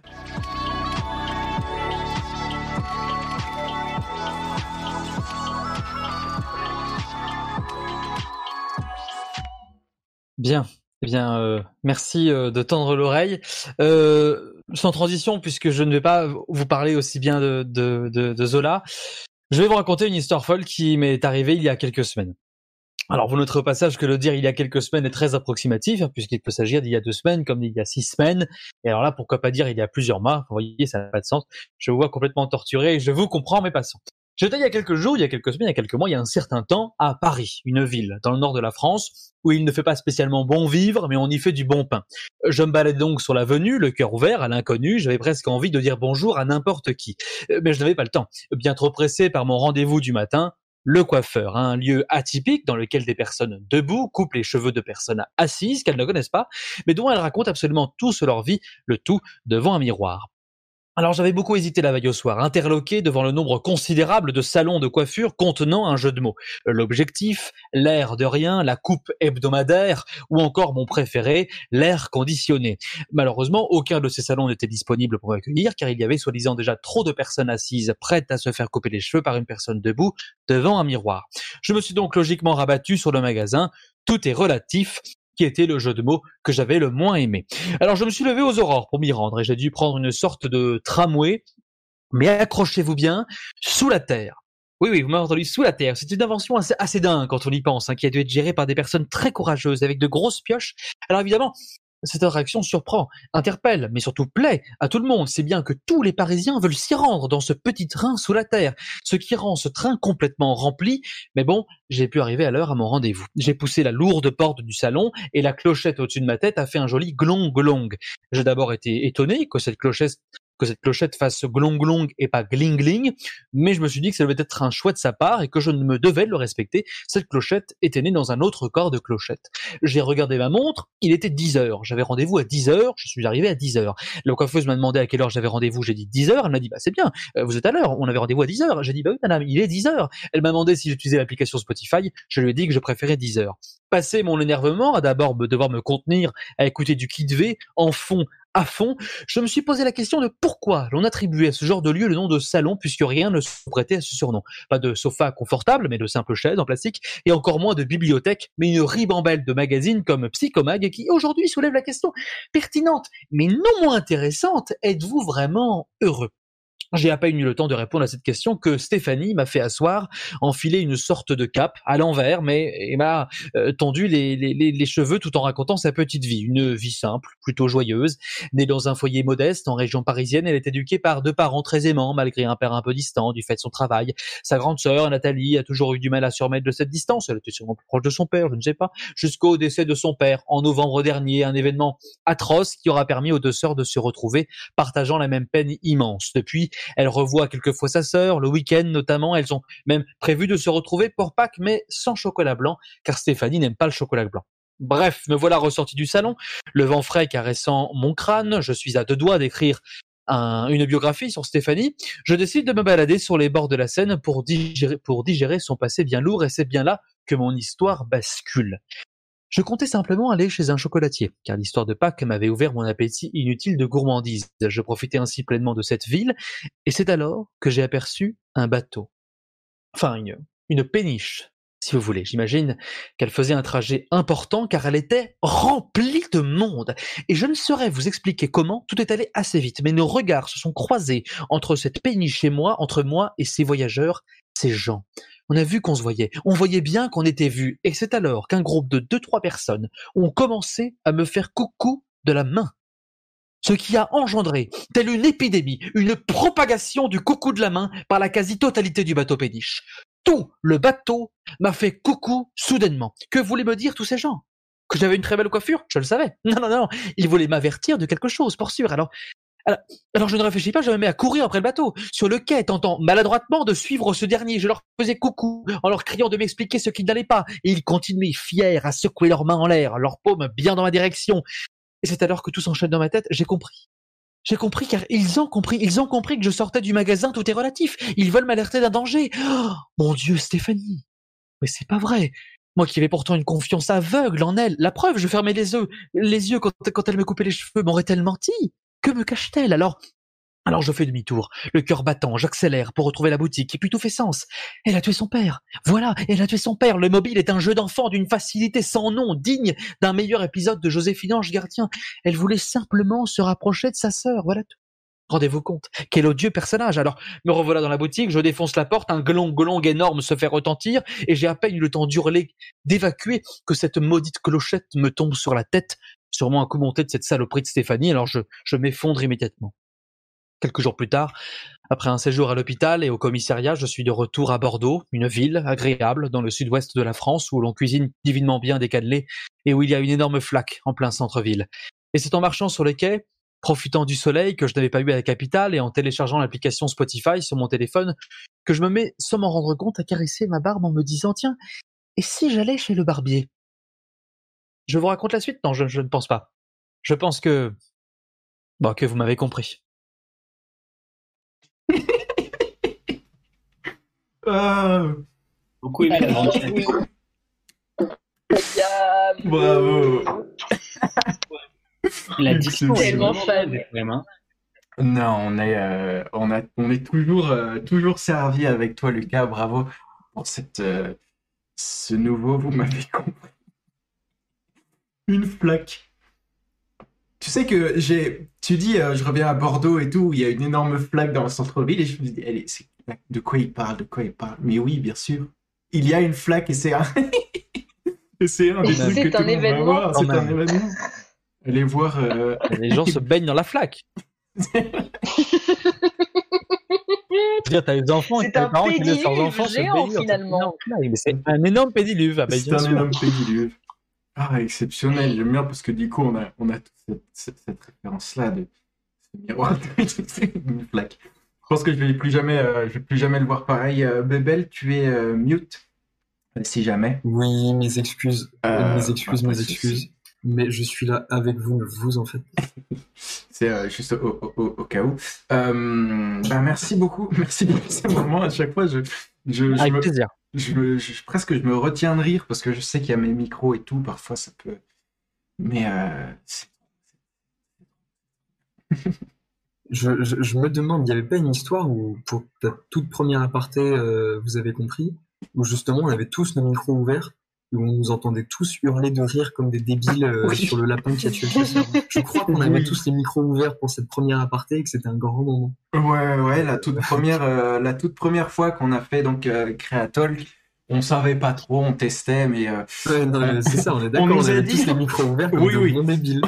on nous a dit euh, pendant les chroniques et pendant les apartés, peut-être euh, coupez vos micros parce que euh, bah euh, on vous l'entend plus après. Donc non non euh, exceptionnel euh, comme d'habitude. J'ai hâte de la réécouter. euh, je- franchement, je vais la, je vais me la réécouter quand je ferai le montage pour la, la rediffusion. Ça va être, euh, ça va être génial, ça. J'apprécie déjà. Euh, je vous propose qu'on passe euh, bah, relativement vite à la chronique musicale de euh, Bebel et Léoé, qui vont nous parler de euh, d'un projet qui n'est jamais sorti. Alors, euh, ouvrez grand les oreilles parce que euh, parce qu'on l'entendra jamais. Euh, Enfin, je ne sais pas d'ailleurs. Il faut, il faut. On, va, voir. on va, on va voir, on va entendre ça. allez On voir. va entendre ça. Euh, C'est donc euh, Good, Good, Good Kids Mad Music de Bebel et Léoé. Toujours le nom le plus compliqué. euh. Mais le plus cool aussi par les Mais le plus cool, la ref est stylée, quoi. La ref stylé. est stylée. Un jour, peut-être qu'on parlera de cet album ou, ou d'un autre Ah, moi, album. ça me ferait grand plaisir, hein, tu sais. Ah, euh, Je sais bien, je sais bien. Mais aujourd'hui, on ne va pas parler de n'importe qui, de n'importe quoi. On va parler d'un projet mythique. Un album qui, effectivement, en l'état, n'est jamais sorti. Annoncé, on a regardé tout à l'heure pour vérifier, le 24, pour le 24 novembre 2017. Donc ça fait bientôt 6 ans, les amis. 6 ans quand même, hein, c'est pas rien. Euh, et donc un album euh, qui, euh, qui n'est jamais sorti, qui a été annulé littéralement une semaine avant sa sortie. Euh, Ouais. On va parler de Ultraviolet, d'Ateyaba, Lewe. Je te laisse la parole. Bah, du coup, je vais remettre en contexte euh, qui est ce monsieur, Ateyaba, parce que bon, je pense que c'est quand même assez important. Donc, euh, Ateyaba, c'est un rappeur français qui, de base, s'est fait connaître sous le nom de Joke, comme une blague en anglais, J-O-K-E, et qui était un peu vu comme euh, le petit prince euh, du rap français au début des années 2010, quoi. C'était un mec qui était, qui était attendu comme étant euh, une future très grande star, quoi, vraiment. Donc, Là où il était connu surtout, c'est que même encore aujourd'hui, hein, le mot qui vient avec Joke, c'est visionnaire, avant-gardiste, etc. Parce que déjà à l'époque, c'était un des rares qui n'avait pas de, de retard sur le rap américain, mais qui était pas en avance non plus, mais en même temps, on va dire. C'est ça. Il- franchement, il combattait, il avait ses armes. euh, Et puis là où il était fort en plus, c'est que il faisait pas ça avec des producteurs américains. Il n'était pas en mode. euh, Je me Exactement. rappelle que PNL, quand ça a pété, il y avait un peu ce truc-là où tout le monde parlait du fait que ouais, ils chopent euh, des taille beats ou des prods américains qu'ils achètent pour rien, ils font des dingueries dessus. Lui, c'était pas le cas. Il bossait beaucoup, beaucoup, pas que, mais beaucoup avec euh, des producteurs français, avec euh, des gens suite aux rencontres, etc. Quoi. Exactement. Et Joke, il avait cette espèce de... En fait, à l'époque, il y avait un peu ce côté, le, bo- le rap qui se boboisait un peu avec tout ce qui est l'entourage, etc. et tout, euh, toute la bande à Necfeu, en gros. Et de l'autre côté, t'avais euh, l'influence euh, Chicago avec euh, les têtes d'affiche, euh, Trap, Caris Booba pour faire un peu gros. Et au milieu, t'avais ce mec-là qui était vraiment complètement à part, C'est-à-dire c'est ça, en fait, il rappait comme les petits d'un 995 avec les mêmes références, les mêmes trucs, mais il avait euh, l'attitude d'un mec aussi énervé euh, qu'un Caris, limite, en vrai, vrai, euh, Ouais, ça, ouais, style, il- mais il était Des paroles assez... tu vois, mais genre, il, Très hardcore. c'était le même truc. il a des paroles très hardcore, etc. Et puis aussi, enfin, en dehors de ça, c'est aussi quelque chose de plus que la musique. Ateaba, c'est aussi vraiment toute une imagerie autour, toute une esthétique qui est hyper importante. C'est un mec qui, quand même, en 2013, a fait un clip au Japon. Qui, enfin, pour moi, c'est un des grands clips du rap français, donc avec Harajuku, le morceau Harajuku. Qui est toujours, Euh, pour le coup, un morceau incroyable qui a hyper bien vieilli d'ailleurs. euh, C'est un mec, Euh, il avait, écoutez. bon, déjà, il est, ouais, trop bien comme morceau. Il avait la, il était beau gosse aussi, quand même. Enfin, c'est un truc Ouais. de dingue.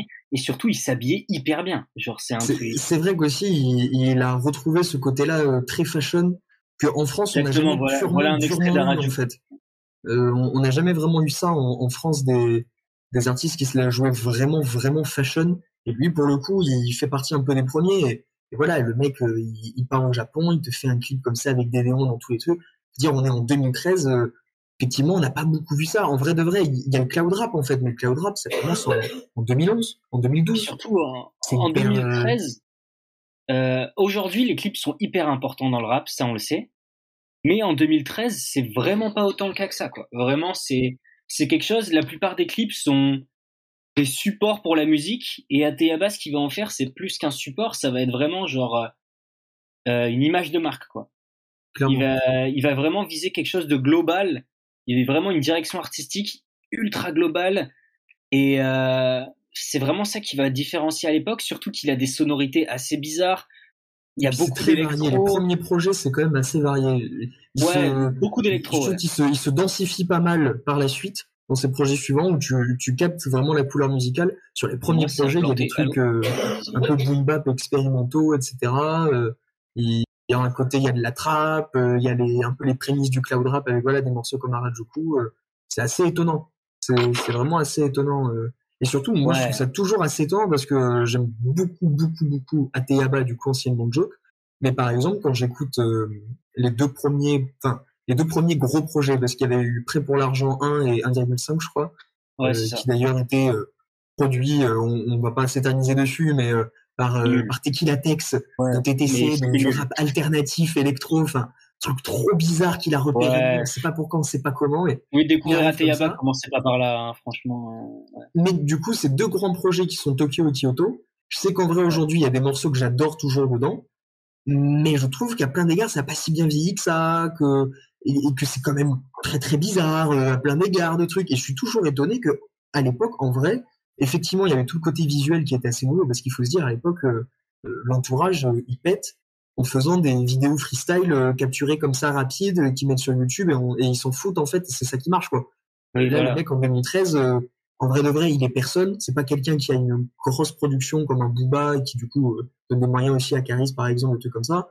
Et juste le mec se casse le cul à faire un truc mais hyper sérieux, hyper carré, avec une esthétique comme tu dis assez folle et, et en plus qui était très neuve pour le coup. Parce que euh, parce que Zo sorti en 2012, euh, bon mais le clip il est incroyable, mais en vrai c'est juste euh, du gros street clip euh, de rap français, un peu ricain aussi. Et, Oui, voilà, Voilà, c'est un street clip très classe, quoi, on va dire. et c'est ça. Alors que à Teyaba, il y avait vraiment ce côté. Enfin, il y avait une ambiance particulière, quoi. Il y a- En fait, c'est un peu le le, le fuckboy original français, quoi. clairement. Mais pas dans le mauvais sens du terme. Je sais pas comment expliquer. C'est Mm. vraiment c'est c'est tout ce côté ce côté hype de l'époque, quoi. Mm. Et c'est voilà, c'est des, des images. euh, Enfin, il y avait des couleurs euh, qui revenaient souvent, le tout ce qui est violet, etc. Euh, lui, il avait toujours ses sapes euh, qui sont. Enfin, il est encore aujourd'hui, il, il paraît très bien sapé, alors que tu vois un Caris Mm. aujourd'hui, c'est horrible là, c'est Polo A7 là. Enfin voilà quoi. Mais bref, voilà, c'était ça qui était important. Ensuite, Et puis ce qui est intéressant, voilà, c'est qu'ensuite il y a une tentative de concrétisation. Voilà. Avec l'album Ateyaba. Voilà, parce qu'il a sorti un album. comme le Messi. Pardon?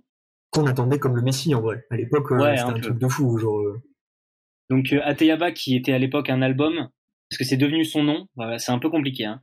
Il y a même un morceau qui s'appelle Ateyaba dans l'album Ateyaba, enfin bref, c'est le bordel. Euh, c'est un album qui est vu comme un classique, mais c'est un album super bizarre parce que encore plus que les deux autres albums, il y a des morceaux catastrophiques comme des morceaux exceptionnels. Mais il y avait Euh, vraiment des morceaux exceptionnels. Pardon? Mais il y a vraiment des morceaux exceptionnels. Ouais, il y a des, il y a des, il y a des très très très très hauts et des bas, on va dire, voilà. Et bon, bref, lui pour le coup, c'est un album que je pourrais commencer, euh, conseiller pour commencer. Quoi. Moi, je suis, rentré, vraiment- je suis rentré vraiment avec cet album, pour le coup. C'est, euh, je, vois pas ce qu'ils ont dit. euh, J'arrive pas à lire les. L'inception de la musique. Ah, oui un peu. Aïe, aïe. Mais, euh, mais ce qui est Euh. intéressant, c'est que cet album qui était hyper attendu, qui même à plein d'égards était vachement calibré avec beaucoup de guillemets, mais euh, typiquement, voilà, on parlait de la trap et de Caris. Il y a euh, deux morceaux, je crois, produits par Therapy, qui était le producteur trap pur Il dur y en a qu'un seul, il me semble. Il y en a qu'un Ouais, c'est. Major en l'air. Ouais, c'est ça, ouais. Il y, a- il a pas Miley Cyrus aussi avec Dossé qui est produit par Therapy Euh, je sais plus. Ouais, voilà, c'est cet album-là avec la pochette mythique du bébé violet. C'est ça. Donc, euh, voilà. ce qui Si vous ce voulez écouter des morceaux, fait, euh, euh, Choisissez bien. Oui, mais ça, ça va bien se passer. Et si je devais Euh, en conseiller, je dirais Menace, euh, New Vénus, Jack City New Jack Vénus. City et Casino. Voilà. et Casino, ouais, ouais c'est ça. hein, Dans ceux qu'on voit là, voilà quoi, c'est un peu les ceux à écouter. Mais, Sinon, euh, évidemment, euh, voilà quoi. Moi, je devais, je devais quand même parler de mon morceau préféré de lui qui s'appelle Diamant et Cigarios, qui a été euh, Voilà. injustement retiré. Qui a été retiré de l'album. Mais en fait, en général, cet album, ça a été très compliqué parce que même s'il est très calibré, en fait, à plein d'égards, il y a des trucs qui sont pas du tout prévus, comme par exemple le plus gros single de l'album qui s'appelle On est sur les nerfs, qui est absolument incroyable, qui est le dernier morceau enregistré de l'album sur une prod qui n'était pas faite pour, surtout sur une prod de pas n'importe qui, sur Icas Boy, quelqu'un d'ailleurs dont on va vite parler parce qu'il faut qu'on enchaîne en vrai sur Ultraviolet un peu euh, ce qui s'est passé. Mais, euh, mais qui en fait, c'était la première fois que, qui collaboraient ensemble. Il faut se dire, à la base, en fait, cette prod d'Icas Boy, il l'avait il l'avait sorti sur SoundCloud pour un remix euh, d'un son euh, pour faire une version club, quoi. Et en fait, Ateyava, euh, Joke à l'époque a entendu ça et il est devenu complètement fou et c'est le dernier morceau qu'il enregistre de l'album et en fait, c'est le plus gros single de l'album. À côté de ça, pareil, il y a plein de petits producteurs, des Richie Beats ou autres qui, qui pop comme ça qu'on connaissait pas et qui, et qui font en fait de grands morceaux dans l'album qui n'étaient pas du tout ceux qui étaient attendus. En plus de ça, plein de problèmes de sample. Au bout d'une semaine, l'album est retiré des bacs parce qu'il y a des problèmes de droits d'auteur, de trucs. C'est Ouais, un une catastrophe. euh. Il a quand même réussi à faire or, euh, Non, mais quand même, voilà, Ouais. ça c'est la classe. Et il aura Euh, disque de platine un jour, euh, vu comment. Enfin, oui. il est quand même encore écouté aujourd'hui. Ça, Oui. c'est ce qui est assez. Voilà quoi. coup, c'est, ce qui- Tout le monde aujourd'hui l'aime toujours. Quoi. ce qui est intéressant, c'est que avec cet album, donc, il y a une vraie volonté de passer un cap, même en termes de mixage, de sonorité, de trucs, de passer un cap pour le grand public. Et donc on est en 2014, hein. Et, euh, et en fait, ça passe pas. Ça passe pas parce qu'à l'époque, on trouve que les chiffres suivent pas. Parce qu'effectivement, vu qu'il y a des morceaux absolument catastrophiques, on est un peu comme des cons en mode, oui, bon, l'album est génial, mais en vrai de vrai, euh, euh, la moitié de l'album est génial, tu vois, sinon le reste, on C'est un peu ça, peu, hein. Et, euh, et du coup, ce qui fait que il retombe un peu dans le néant jusqu'à mars 2017. où en vrai, il avait pas dû, il avait pas dû se passer grand chose entre temps. Je suis pas sûr qu'il ait sorti quoi que ce soit ou autre. Là, il a sorti de Laurent Music quand même, Ah oui, c'est vrai, si, il a sorti un EP en 2015 incroyable de L'Oréal qui est considéré comme un des meilleurs EP de l'histoire du rap français quand même, faut le dire. hein. Oui, c'est pas étonnant, c'est pas étonnant. C'est Voilà, incroyable. cinq morceaux. euh, là, pour le coup, genre, vous pouvez y aller. Les cinq morceaux, c'est cinq tueries. Voilà. Ouais, vraiment. Mais euh, et donc en mars 2017, il pop avec un clip d'un morceau qui s'appelle Vision. Ce sera le dernier morceau, mais il s'appellera Joke et pas Ateyaba. Ça c'est pareil quand même, c'est un truc de fou. Un clip en feat avec Nike quand même. Et voilà. Et déjà, faut se dire, c'est la première fois que Nike coproduit un clip pour un artiste de rap français. C'était pas la première collaboration avec un artiste de rap français, pour la simple et bonne raison que la première collaboration avec un artiste de rap français, c'était avec Grems, l'un de mes rappeurs préférés. Donc Grems avait designé Ouais, Nike Air Max, non? Exactement, en 2005, un truc comme ça, euh, Grems design Nike. Bref, on s'en fiche. Mais euh, c'est intéressant parce que euh, parce que justement là visuellement, on vous parlait tout à l'heure qu'il y avait un là qui avait toujours cherché à faire quelque chose. Dites-vous, ça ça sort en 2017 et on est en France. On n'a jamais vu ça en fait. Hein, je veux dire les Astro World, etc. Les Travis Scott, ça sort l'année suivante.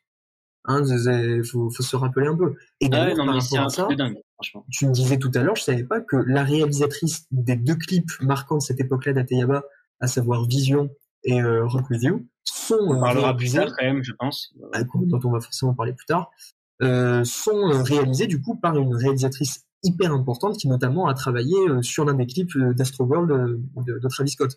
Exactement, qui s'appelle Nathalie Canguilhem. Voilà. Nathalie Conguilhem, je te remercie. Mais du coup, on, on est vraiment euh, hyper. Là, pour le coup, je trouve qu'on est vraiment au top du top, en fait, de ce qui se fait. C'est même pas qu'on est au même niveau que les Américains ou quoi que ce soit. On est au top du top. Et musicalement, sincèrement, les amis, ce qu'on aurait dû se prendre en 2017, mais personne, personne n'a été capable de gérer quoi que ce soit. C'est qu'est-ce qui s'est passé? Parce que l'album, annulé une semaine avant, tout ce qu'on a en interview, pas de pas d'Ateyaba d'ailleurs qui n'a fait aucune interview euh, depuis des années, euh, bon, bref, mais des gens qui étaient proches, des producteurs, etc., disent que juste il n'était pas satisfait, qu'il a décidé de tout arrêter. euh, c'est quand même. C'est mec bizarre. quel- quel parce qu'il rappeur, en parlait tout le temps, euh, comme euh, le truc qui allait révolutionner le rap français et tout. c'est ça. ça qui était assez fort, c'est qu'il il, il faisait le malin en plus. Ouais, il faisait le malin de. Mais le pire, c'est qu'il avait raison de faire le malin. Et il avait raison de faire le malin, mais il a fait ce truc-là de juste, euh, ben non, ça sortira pas. Et à partir de là, à part en 2018, quand on aura du coup pour la première, parce qu'en plus, je crois que c'est, en fait, c'est à ce moment-là qu'il change son nom. C'est en 2018 pour la sortie de Rock Review. Il passe de Joke à Ateyaba.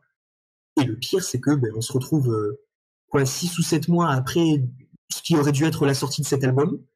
Et on a un single absolument incroyable. On en parlait tout à Ah l'heure, ouais, qui, c'est, euh, euh, qui pour à peu près tout le monde représente le son d'Ateyaba ou en tout cas de cette période-là. c'est euh, son ça meilleur morceau de, de, de, son, euh, de sa nouvelle période. Genre. Non mais c'est ça clairement, Et- et avec un clip moi- toujours plus incroyable. Le meilleur clip du rap français, de toute l'histoire du rap français, c'est le meilleur, il est exceptionnel. Allez Et, voir ce ouais, clip. et en vrai, et en vrai vraiment il se passe un truc quoi, c'est absolument hallucinant. Et euh, avec Boy à la prod, Icas Boy qui à l'époque du coup c'était celui justement qui avait produit son single On est sur les nerfs euh, trois ans plus tôt et qui en fait on découvrira du coup plus tard était hyper présent sur tout l'album Ultraviolet.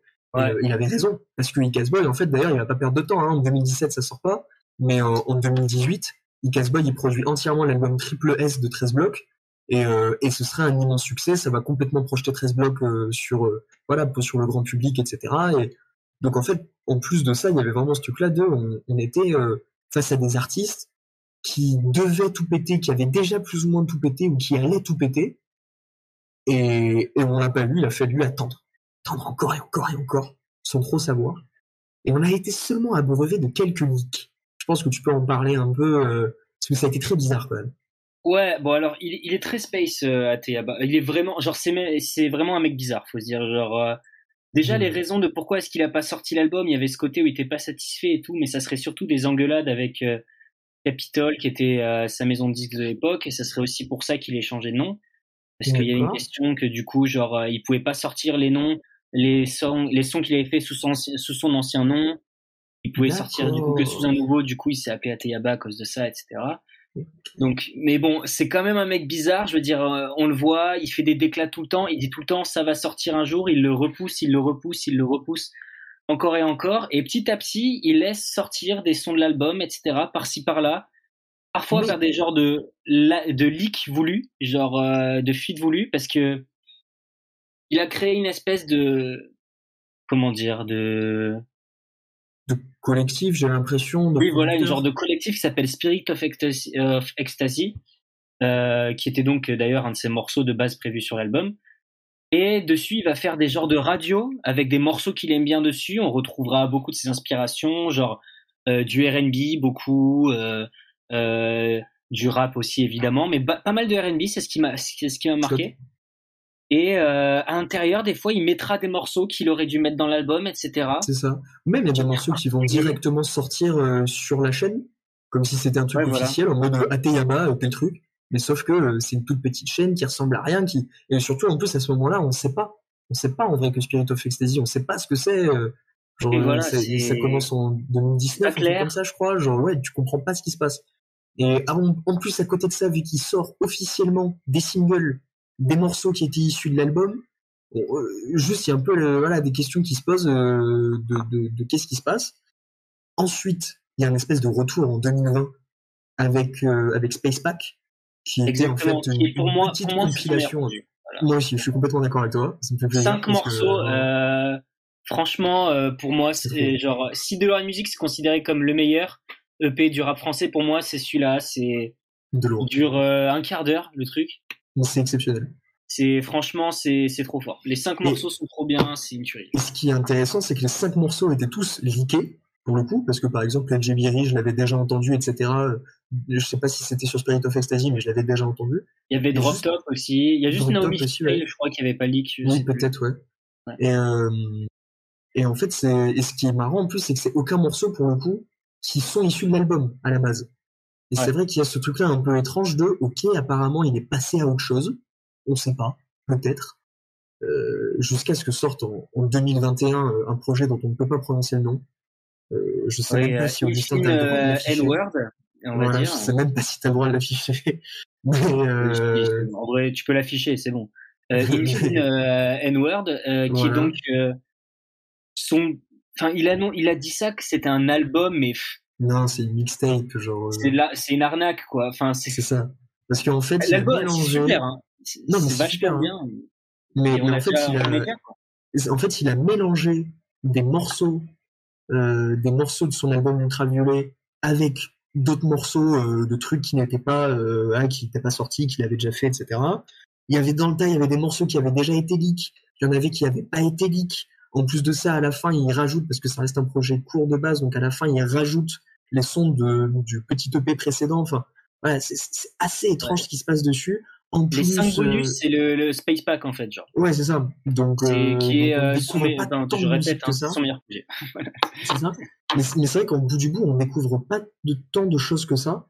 Euh, et puis en plus, je, je trouve du coup, euh, pour avoir euh, écouté derrière euh, un petit peu euh, à quoi aurait pu ressembler Ultraviolet, euh, en plus je trouve qu'il il fait des erreurs, tu vois, de tracklist, de morceaux qui a complètement bougé, qui qui ça a pas beaucoup de sens, de trucs. Mais bon, ça tourne, hein. Mais euh, mais voilà. Mais en fait, ça qui est assez étonnant, c'est qu'en vrai de vrai, ça fait six ans que ce projet aurait dû sortir, et c'est peut-être en ce moment qui a le plus d'actualité dessus, c'est que entre ce projet sorti en 2021 et des clips qui sont sortis en 2022, en 2023, qui sont des clips qui devaient être issus de l'album, carrément dans, dans Playa Partie 2. D'ailleurs, tu m'expliquais tout à l'heure en petite anecdote que ce morceau avait, que le Playa Partie 1 qui devait être à la fin du, de l'album avait tout simplement été perdu.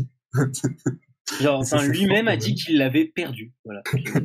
Juste le, le, le morceau a disparu, on ne sait plus où il est. Quel le euh, mec chelou, quoi, vraiment. Euh, c'est ça.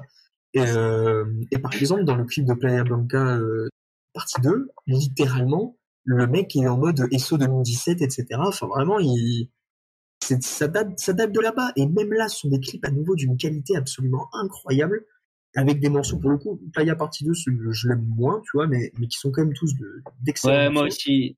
J'aime pas trop la partie 2, par contre, ALC, j'ai trouvé ça génial, tu vois. ALC, c'est absolument incroyable, le clip est exceptionnel, etc. Mais du coup, ce qui est intéressant, c'est, on va dire ça rapidement peut-être pour conclure, qu'est-ce qui, qu'est-ce que ce projet, en termes d'aura ou en termes d'esthétique, ou en termes musical, qu'on a même, on l'a découvert sur le tard, a vraiment apporté au, au rap français Parce qu'il a apporté des choses. Il a apporté plein de choses. L'Ateyabad Old School a apporté énormément, mais celui-ci aussi, vraiment. Déjà, je pense que ce projet a beaucoup. Ouais, déjà, par contre, désolé, mais je suis obligé de faire un point sur ce clip. Il y a quand même un plan où il est sur les putains de pyramides de Gizeh assis, quoi. Enfin bref. euh, Ça, c'est la classe. Euh, clip qu'il a tourné au Togo et en Égypte d'ailleurs. Et euh, du coup, ben, pour moi déjà, l'un des trucs les plus importants, c'est l'audace au niveau euh, du sound design et du mixage. Clairement. Euh, que ça soit dans la voix ou dans les instrus. Euh, je sais pas si à l'époque il y avait déjà eu un projet qui avait autant porté ses couilles par rapport à ça, quoi. Ben non, parce que disons les choses, hein, c'est dégueulasse. Surtout le, le mixage de voix. C'est pas quoi. Vois. C'est pas bien, euh, c'est dégueulasse ces trucs. Mais il en fait des caisses. Il en fait des caisses, il pousse l'autotune à balle, à plein de moments on comprend plus ce qu'il dit. Il, il met des effets qui modifient sa voix, il met de la saturation en plus. C'est, il y a un côté hyper instinctif, quoi, hyper primitif. Le mec, euh, il s'en Ouais, fout. c'est euh, très agressif. C'est aussi. c'est la manière dont il rappe, euh, c'est très agressif. C'est il y a quelque chose vraiment d'assez euh, tu sais un peu cyberpunk, tu vois ce que je veux dire ou ouais, pas genre clairement. C'est très clairement, cinématographique euh, quand t'écoutes ça, genre tu t'imagines vraiment un univers très particulier. Euh, ça, c'est quelque chose d'assez spécial et- producteur, quoi. pardon? C'est aussi, ça, c'est grâce au choix producteur, parce que du coup, il y a un panel Ouais. de sonorités euh, assez dingue et hyper maîtrisé en plus de ça, quoi. Ah Non, mais c'est bref, c'est vraiment c'est quelque chose d'assez particulier. euh, faut euh, faut se laisser plonger dedans, quoi. Vraiment, c'est quelque chose d'assez particulier. Mais quand on regarde un peu ce qu'on appelle, euh, enfin, j'aime pas trop ce terme, mais la new gen là, on remarque que tout ce que ce qu'on a dit là par rapport au mixage, au son, etc., ça a été repris dans ça. C'est ça. Et d'ailleurs, c'est vraiment- marrant. Tous de façon moins énervée, moins bizarre, moins euh, jusqu'au boutiste de trucs, même si certains sont allés très loin. Mais je trouve qu'en plus, euh, à côté de ça, il reste quand même l'un de ceux qui est allé le plus loin et littéralement le, le plus tôt, quoi. Et aussi, je pense que dans la démarche même, tu vois, genre dans même la démarche qu'il avait, genre ça aurait pu être nul à chier, etc. et tout. même dans ce qu'il a essayé de faire au niveau de l'esthétique, etc., genre dans ce côté un peu contre-courant total du rap actuel, etc., je pense que ça, ça a été très important et ça a pu montrer que c'était possible de pouvoir tenter des choses comme ça, complètement bizarres, etc. Après, je dis pas que ça a jamais été fait. hein. En soi, euh, PNL, c'était ça. Euh, SCH, c'était quand même vachement ça aussi. Bref, il y avait, voilà, ça existait déjà. Mais lui, c'était quand même un truc, ça faisait Pas- différemment. Pas mieux, mais C'était différemment. c'était d'autres références. Ouais. C'était une autre façon aussi de les traiter. C'était Euh, plus mais- américain. déjà. Pour le coup, c'était vraiment pur dur américain, mais bizarrement dans le meilleur sens du terme. Il y avait, Ouais, il y vraiment, avait pas les- dans le il bon y avait- sens. Ouais. il n'y avait pas les trucs chiants du rap américain où t'as l'impression que les mecs disent rien. Euh, Il, il fait des punchlines pour faire des punchlines, mais comme n'importe quel rappeur. Mais à côté de ça, il y a toujours euh, une idée, même si elle est absolument nauséabonde. On soit bien d'accord. Hein. Il y a toujours une Ouais. idée dans tout ce qu'il dit. Et il y a toujours, un, il y a toujours un truc. c'est- pas vide, absolument pas. Et, euh, Non, non, non, vraiment, c'est. et c'est vrai que même ce souci du détail, et, et- et même en fait, je pense que l'idée qui plane que le mec aurait annulé ce qui aurait pu être l'album de la décennie, peut-être pour certains, une semaine avant, je pense aussi, ça, ça a posé le truc de, euh, déjà, on, on fait pas que du rap, on fait de l'art en général, quoi.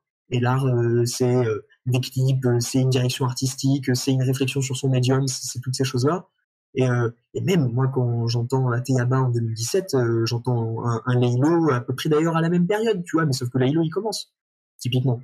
Et, et c'est pas aussi abouti, et ce sera que plus tard, mais c'est le même genre de d'esthétique, de sonorité, et c'est des trucs que vraiment Ateyaba a complètement ouvert au public. Parce qu'on regardait tout à l'heure les sorties en 2017, les sorties en 2017, euh, c'est euh, Ipséité de Damso, euh, c'est Double Hélice 2 de Caballero et Jean Jass, c'est Flip de L'Homme Pâle. Enfin, on n'est pas du tout au même endroit, quoi. Ouais. On n'est pas du tout, du tout au même endroit de la musique. Et, euh, et pourtant, en fait, euh, voilà, c'est ça, c'est un projet qui on commencera à vraiment découvrir qu'en qu'en 2020, on va dire, quand ça commence à devenir un peu connu quand même, les leaks, et qui, et qui en fait, ben limite, sera à son temps en 2020. En 2017, euh, je pense que Exactement. Je pense que les gens n'auraient pas forcément euh, apprécié même cette musique. D'ailleurs, euh, aujourd'hui, bon, il a annoncé un nouveau projet qui va sûrement aussi, enfin, faut le dire quand même, La vie en violet, là. ah oui, c'est vrai. moi, j'y- euh, moi, j'y crois pas, mais euh, Ultraviolet, faut quand même dire la vérité, avec tous les leaks, etc. Aujourd'hui, il y a 15 morceaux sur les 18 qui sont sortis. Euh, bon, faut voir la tracklist, faut taper la tracklist et après, genre, retrouver les morceaux euh, par soi-même euh, sur Spotify et sur YouTube, c'est un peu chiant. Alors, si en voulez, soi, il y a quasiment la totalité de l'album qui est sorti, c'est un fait. si vous voulez, j'ai fait une playlist avec tous les morceaux et les clips qui sont répertoriés. Avec euh, pour certains morceaux, euh, j'essaie de, de toper la, la meilleure qualité possible parce que vu que c'est de pure leak, on n'a pas trop. Euh, je vais vous mettre ça dans le chat. Où du coup, tout est dans l'ordre avec le plus de morceaux qu'on peut, hein, évidemment. Et, euh, et c'est fameux. Envoie-le-moi c'est sur, euh, sur Discord, comme ça je pourrais le partager. Je l'ai mis dans le chat, ouais. Ouais, et mais il apparaît pas parce que c'est Twitch et les liens. Oh, fu- oh non, Twitch. C'est quoi ça, ça. Twitch? Si, si, tu gères.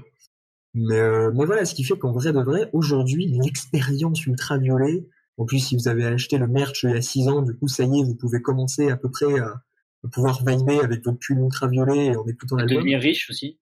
Et oui, euh, revendre. occasion. Oui, c'est vrai. C'est vrai, c'est vrai, c'est vrai. Euh, mais aujourd'hui, si vous le souhaitez, avec euh, tout ce bagage-là, euh, comment la, la musique et le rap français a évolué aujourd'hui, je pense que c'est hyper intéressant de se lancer euh, ce qu'aurait pu être Ultraviolet et de découvrir ce truc et de se dire que c'est vraiment toujours autant bizarre, mais qu'est-ce que c'est bien et qu'est-ce que ça aurait été surtout le rap en France si ça s'était sorti? Exactement. Vraiment d'accord. je pense qu'on peut se laisser là-dessus. Ouais, on peut Si, si. là. On a été un peu long, nos excuses. Non, non, non, que- non. Ben Non, oui, non, mais, t'inquiète, t'inquiète, tu vas pouvoir l'écouter. Tu vas pouvoir l'écouter. Et oui, Amir, c'est frustrant, mais euh, on veut, on veut le, on veut découvrir cet artiste tout à fait. Ah, on a des, on a Oui, des hein, je vous préviens, hein, faut, euh, si, on n'est pas euh, prêt, euh, c'est particulier, vraiment. C'est vrai Ah que oui, c'est oui, oui, particulier. Moi, j'ai, en fait, quand vous, j'avoue que j'ai pas, je savais que vous alliez parler d'ultraviolet, mais moi, j'y connais rien du tout. Et en fait, c'est YouTube qui m'a mis une petite vidéo en recommandé. J'avais vu la miniature et je me suis dit, tiens, c'est qui, c'est quoi, qu'est-ce que c'est que ce truc? Euh, et en fait, c'est sa miniature euh, de, de euh, ALC. Ouais. Qui Ouais. m'a qui m'a chopé l'œil et j'ai regardé ça et en fait surtout rien que d'un point de vue euh, voilà c'est juste là là le les- avec les pyramides hein. Euh, rien que la cinématographie qu'il y a dedans euh, ça m'a je me suis dit mais c'est c'est- qui- qui c'est cette personne? Je suis trop content que vous en ayez parlé là vraiment enfin Ouais, je il- découvre Il est vachement part comme mec. Hein. ouais ouais ouais, ouais. Et, et une fois de plus, un mec qui En fait, comme c'est tu ça, dis, autant de cinématographie si tôt, euh, incroyable. C'est pour moi, c'est d'ailleurs c'est toujours la même réal hein, qui fait les, les clips. hein. Ok, Ouais. bien. Nathalie Canguilhem qui a fait des, des, des, des, des- même des trucs pour Louis Vuitton et tout. euh, bref, elle est, elle est trop forte. ah bah dis donc Mais euh, enfin, je sais pas, c'est un mec, ouais, enfin, même si on n'aime pas le rap et tout, je pense qu'il faut au moins lui donner sa chance parce que même si on n'aime pas, je pense que c'est toujours cool de l'avoir écouté, quoi. ouais, ouais, ouais. Et puis, puis ouais, puis c'est un vrai truc du, du rap français aujourd'hui où il y a, y a plein de grosses têtes aujourd'hui du rap qui en a écouté énormément d'Ateyaba et qui en Ouais, écoutent toujours en fait. Et euh, non, ouais, ça c'est hallucinant. Le C'est juste hallucinant. Ouais, putain de pyramide. Mais, euh, mais ouais, mais C'est le- euh, C'est quel, euh, c'est quel son ce clip-là? ALC. Ouais, Ok. c'est ouais. Ça, c'est typiquement ce qu'on a expliqué sur le côté, genre, un sound design et un mixage, euh, c'est, Ah c'est, euh, comment on dit, euh, plus il hurle sur ce son. C'est viscéral, quoi, un peu. quoi. Mmh. Clairement. Hmm. Vraiment. il, il, se- il- il a toujours eu ce truc-là euh, très vrai dans sa façon de rapper, quand bien même il y avait vachement de, de style tout le temps. Mais, mais c'est vrai que dans ses, dans ses derniers morceaux, même, il y a plein de moments où il prend l'autotune et il sait pas chanter, il en a rien à foutre, il va faire des trucs chelous, machin. Mais en fait, tu sens que c'est hyper vrai, quoi. Parce que même, tu te dis, euh, le, le mec, au, au vu de comment, à quel point il a l'air d'être mégalo, je veux dire, le mec entend un truc aussi bizarre, s'il décide de le laisser dans son morceau, c'est qu'il trouve ça exceptionnel, en fait. Et, Ouais. euh, et, et, et tu ne peux trouver ça que euh, presque touchant sur certains trucs où vraiment il fait mais n'importe quoi. Notamment sur un morceau qu'on n'a pas parlé, dont on n'a pas parlé, qui s'appelle Métacultivation. Euh, Ouais, ou putain, Méta, on en a Méta parlé, ça. Bahava, qui est incroyable et qui pour le coup un morceau très spécial parce que c'est juste un sample, il n'y a pas de batterie, il n'y a que du piano et il. Celui-là, je pense que c'est le meilleur, celui qui vous plairait le plus, tu vois, genre. Oui. Pour le Ok, ok, ok, pour accéder. Métacultivation, il s'appelle. Métacultivation, il, il est sur bien. la playlist, il y a tout. Et euh, typiquement un morceau qui ne pouvait pas sortir parce que problème de droit d'auteur, etc. Mmh, le ouais, sample toujours. euh, Voilà, ça continue, hein, ça, ça ne s'arrête jamais. ouais, L'histoire de euh, sa vie, un peu. Non, c'est ça. Mais il doit pas être bon quand même pour que c'est derrière chaque projet. Même, il, il doit déco- il doit insulter les mecs euh, qui ont fait le morceau à la base pour qu'ils Mais c'est un mec en communication, il est ignoble. Hein. C'est- Bah, euh, c'est ce que vous disiez là pour être euh, pour dire tout le temps tout le temps tout le temps que ça va venir que ça va venir que ça va être bien et que ce sera là et que finalement euh, huit ans plus tard on on a rien. plus grand chose c'est c'est c'est c'est ça m'a l'air d'être d'être un peu un bordel Euh, Ouais, puis, enfin, même sur Twitter, il est bizarre, il, il, il est chelou. quoi. Même, il y avait eu tout un truc où il y avait eu un, un bif avec le rappeur Kekra au sujet du Ouais. NO, justement. Euh, parce que et, et il s'était foutu sur la gueule dans les loges d'un concert pour un festival. Enfin, vraiment, mais ah ouais c'est trop. C'est trop. C'est un l'univers du rap, c'est un univers que je connais vraiment très très très peu. Enfin, je suis un, je sais pas comment vous dites là, néophyte de, de- du, du- rap. Je connais pas, euh, je- mais euh, c'est vrai que c'est un, c'est- quelque chose. Il y a, il y a l'air d'avoir tellement de d'univers différents euh, en ce- au, sein de juste cette, ce genre-là de musique. Euh, moi, j'ai un peu l'impression de m'y perdre, mais du coup, bah, on va aller découvrir ça. Il y a un, un petit message dans, dans le chat disant que bah, c'est quelqu'un qui n'est pas du tout Asa, qui est pas du tout rap, mais euh, qui est, votre chronique a donné envie de découvrir. Et ça, c'est Bah, ça, fait plaisir, ça, hein, euh, on a gagné alors si, si, Bah ouais, y a c'est au ça. moins une personne. euh, C'est Bah, ça. moi, je vais, je vais me puis ce plonger qui est dedans. intéressant, c'est que euh, ce qui est intéressant, c'est que Ouais, plus, moi ça aussi. vous. Ça, ça va vous faire J'ai jamais entendu parler, jamais écouté. euh, trop hâte de m'y pencher. Voilà. Ah, ça bon, faut envie. pas avoir peur des paroles vulgaires, juste je vous préviens. Euh, Ça va avec. Ça ah là c'est, mais là Il ça prévient beaucoup, sincèrement avec. hein. Euh, surtout lui. Lucas, tu n'as pas tort, il prévient beaucoup. Là, il y a beaucoup de warning.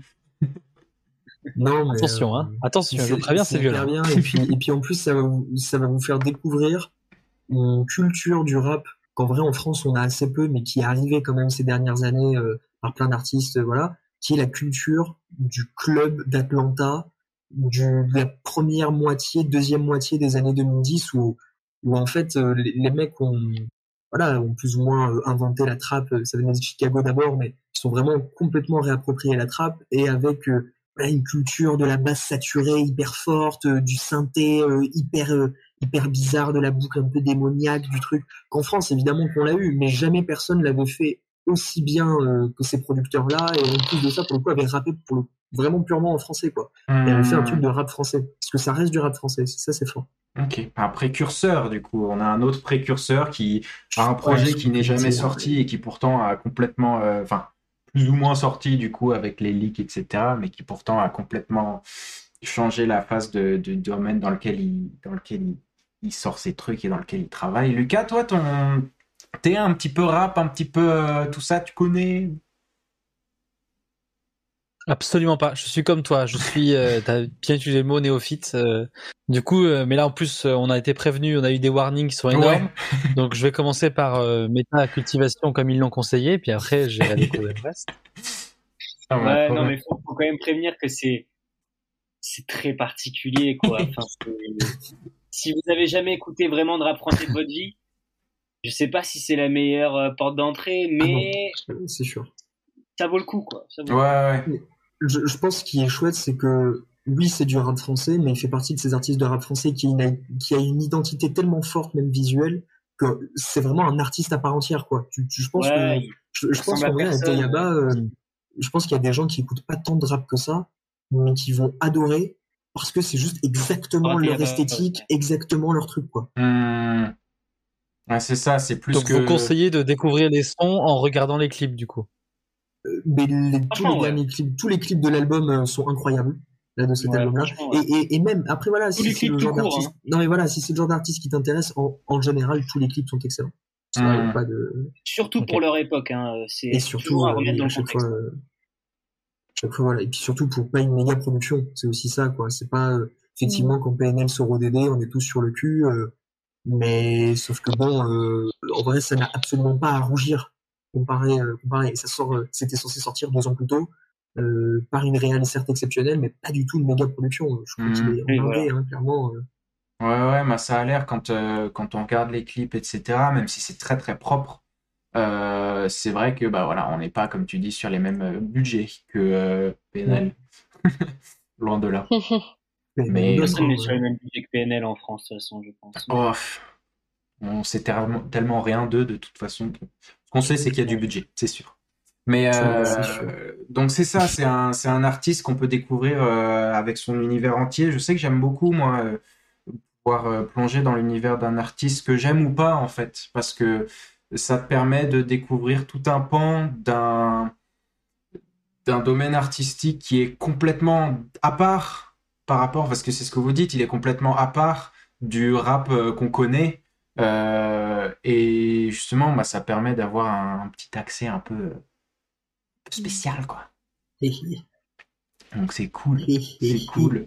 Euh, je crois, Bebel et Lewe, qu'il va falloir que vous y alliez, Ouais, malheureusement. désolé. Ouais, Bah, pas de désolé, on n'a pas de été souci, bon, pas plus de- on a été trop long. Voilà, ravi d'avoir pu vous présenter cet album parce que bon, Mhm. c'est vraiment un de mes artistes préférés, donc ça me fait plaisir. Ah, bah, c'est euh, Bah, un merci, plaisir. Merci à vous. Merci à vous. Mais merci à vous, euh, Romy, de nous avoir fait partager cette lecture euh, tout à fait euh, ludique. Ouais, je c'était trop sens. bien. Alors, euh, moi, ça m'a limite envie de avoir, donner de le lire. Alors Ah que ouais. je suis Ça t'a vraiment pas limite donné envie. Eh, en fait, j'ai un peu la phobie des gros livres, hein, je t'avoue, très honnêtement. Ouais, je comprends. Je comprends, je comprends. Surtout, moi, euh, au bonheur des dames, je t'avoue que ça m'a bien fait peur de Zola. Hmm. Ah ouais, mais regarde, on a le même parcours. Au bonheur des dames, terrible. Je voulais pas, tu vois, retourner. Ça va mieux. Et puis, Ah, voilà. euh, et puis merci Lucas aussi pour cet aparté. euh, Ouais, euh, tu t'exprimes bien. incroyable en vrai, genre, euh, Ouais. vraiment. Moi, je veux savoir s'il y a un moyen de voir de comment on peut te voir euh, sur scène ou quoi? Moi, euh, euh, sur scène, euh, très, très, enfin très, très peu. Alors sur, sur Bordeaux, j'ai la chance de faire de l'improvisation et je joue régulièrement. Et puis j'ai mon spectacle que je que je m'apprête à rejouer également sur Bordeaux. Let's go. Bah ça, tout ça, Très on, bien, très bien. on, on remettra Pour ceux ça euh, qui, qui vivent dans la seule ville, l'unique, la vraie, avec la belle plaque d'eau. Euh, je me rends compte que c'est euh, du la coup la dernière fois de la première saison qu'on vous a. Euh, Bebel et Léoé. Et d'ailleurs, je crois qu'en fait, toute l'équipe qu'on a là, euh, pour l'instant, en tout cas, c'est euh, la dernière fois qu'on vous fait. Euh, mais du coup, euh, merci beaucoup, Bebel Léoé. À, euh, Adieu à, tr- à très bientôt. Non, Merci à vous. Au revoir, à très Bonne bientôt bisous, bonne Merci. fin d'émission, on vous love fort Bye bye, merci beaucoup. Il y a, il y, a, il y, a, y a quelques bugs de ton côté, euh, Romy. J'ai pas compris. je vais euh, proposer qu'on passe à, à la séquence suivante. Euh, on n'a plus la caméra de Romy, on n'a plus euh, Bébel et Léoé. Mais euh, Lucas, que dis-tu de lancer le jeu Eh bien, écoute, c'est parti C'est parti pour le jeu Oui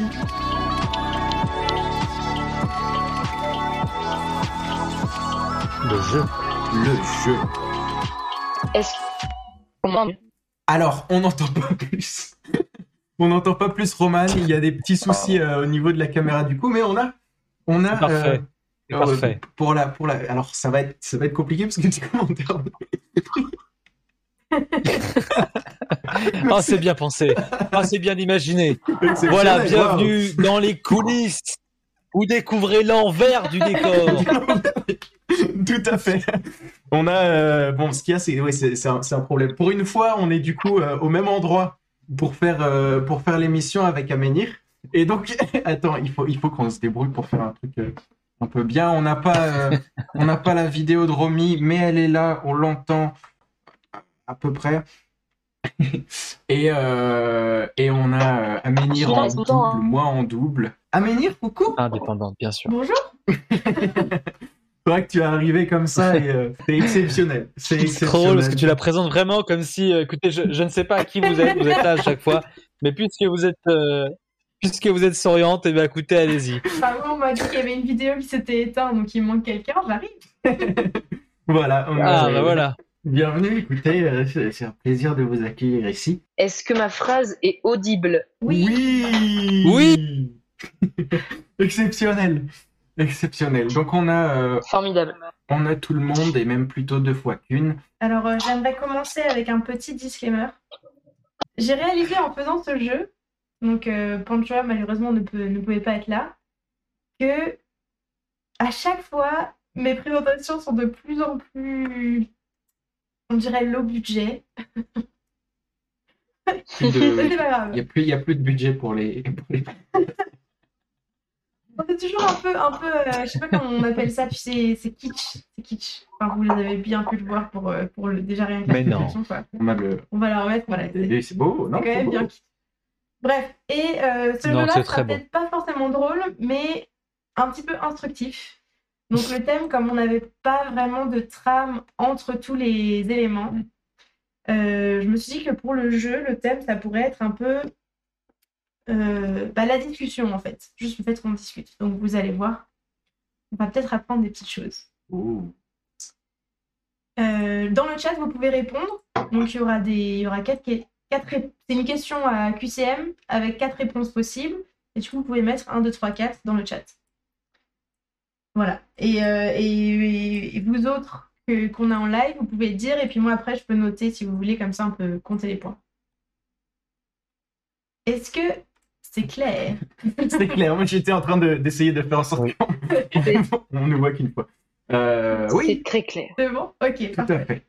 Alors, C'est des, c'est des, attends, c'est des réponses vraies ou fausses? C'est des réponses. euh, c'est 1, 2, 3, 4. un, deux, trois. Et j'ai mis 1, 2, 3, 4 cette fois, au lieu de mettre Ok, ABCD. très bien. Alors, pour la question numéro 1, je pense que vous me connaissez depuis le temps. Mais que s'est-il passé le 12 avril Alors, ça peut être de plusieurs années différentes, mais ça s'est passé en 12 avril.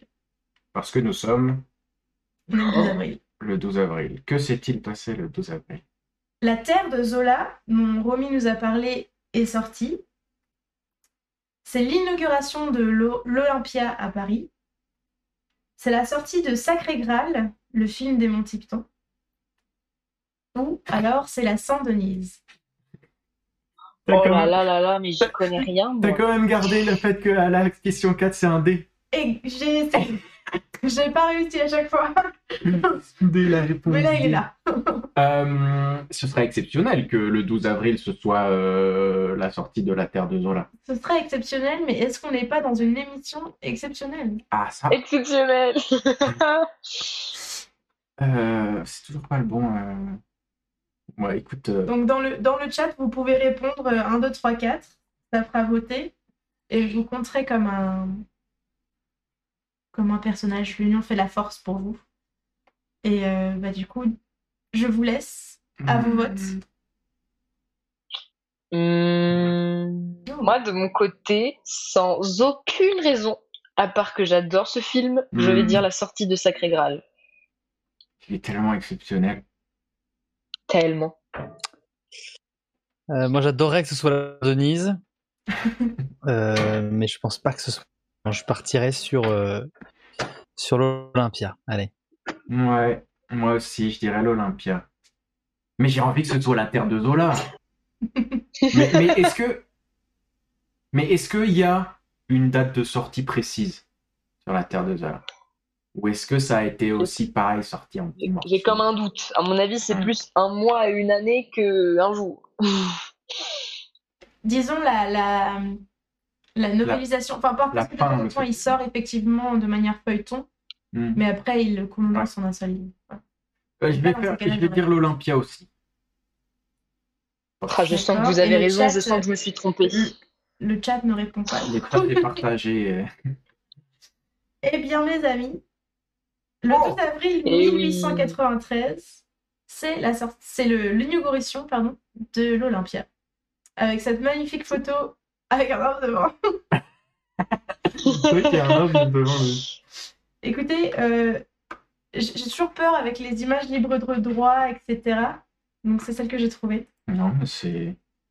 C'est bien, on voit ce que c'est de toute façon comme ça. Je savais pas que c'était aussi vieux. 1893. Ouais.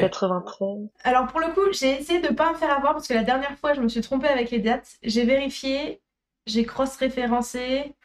Euh, Wikipédia dit Hmm. que ça a été inauguré le 11 avril, mais toutes les autres sites disaient le 12. Ah. Et ils sont plus ou moins d'accord sur euh, 1893. Donc, Donc, je cette fois, Wikipédia n'est pas. Oh. euh, Wikipédia. Il ne m'a pas trompé cette fois. Putain, il- Hop, l'Olympia, voilà. Hmm, Ah, c'est flou, mais Waouh. c'est joli. Quand est-ce que. Qui va jouer la- à l'Olympia euh, la- euh, On y va? C'est un Ce petit, sera pour la centième de, pour la centième de Creatalk. Ah ouais, tu sais que j'ai vraiment envie qu'on fasse un moment, une émission en live. Oui, on soit plein. Ouais. Avec Des des gens avec un là. public. tu- Ouais, ouais, ouais, ouais, une émission en, en, C'est vrai que direct, ça serait en direct. Mais on est déjà en, direct- en, en vrai, quoi. Avec un public. Mm. En- En live IRL. Ce serait faisable. Mais ouais, ce serait faisable. Faut trouver euh, une petite prod euh, qui nous permet de. Parce que ça, je ferais pas la régie, hein, je vous préviens. Mais ouais, ouais, ouais. Ah non, euh, ça, j'ai trop envie. Envie qu'on puisse faire, faire ça. Ça se fera. C'est dit, ça se fera. On verra comment, mais ça se fera. On note. Question 2 Question numéro 2. Question 2. Puisqu'on parlait de discussion, etc., savez-vous combien existe-t-il de langues régionales en France? Là, encore une fois, les sources ont été cross-référencées. Euh, on ne dit pas ça en français. ont été Ouais. euh, Vérifiés. vérifiés. Ah oui, du coup, là, c'est- 75, 137, 23 ou 42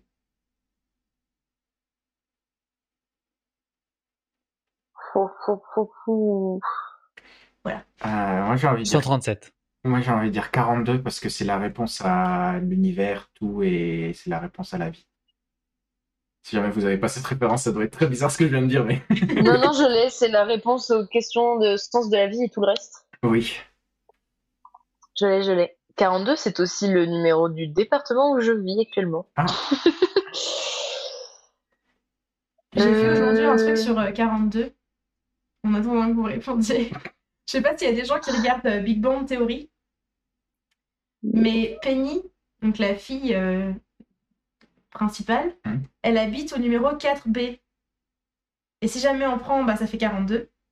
Et en gros, elle a aidé chacun des personnages principaux à sortir de leurs soucis. Elle est devenue la femme de Lénard. Enfin, j'espère que je spoil pas trop, mais. Euh, Je pense qu'il y, a il y a prescription là, c'est bon. Oui, c'est vrai que c'est un peu. c'est un vieux- C'est un vieux show. Mais il y en a un qui n'arrivait pas à parler aux femmes et il arrive à parler aux femmes grâce à Penny. Il y en a un qui trouve sa femme grâce à Penny.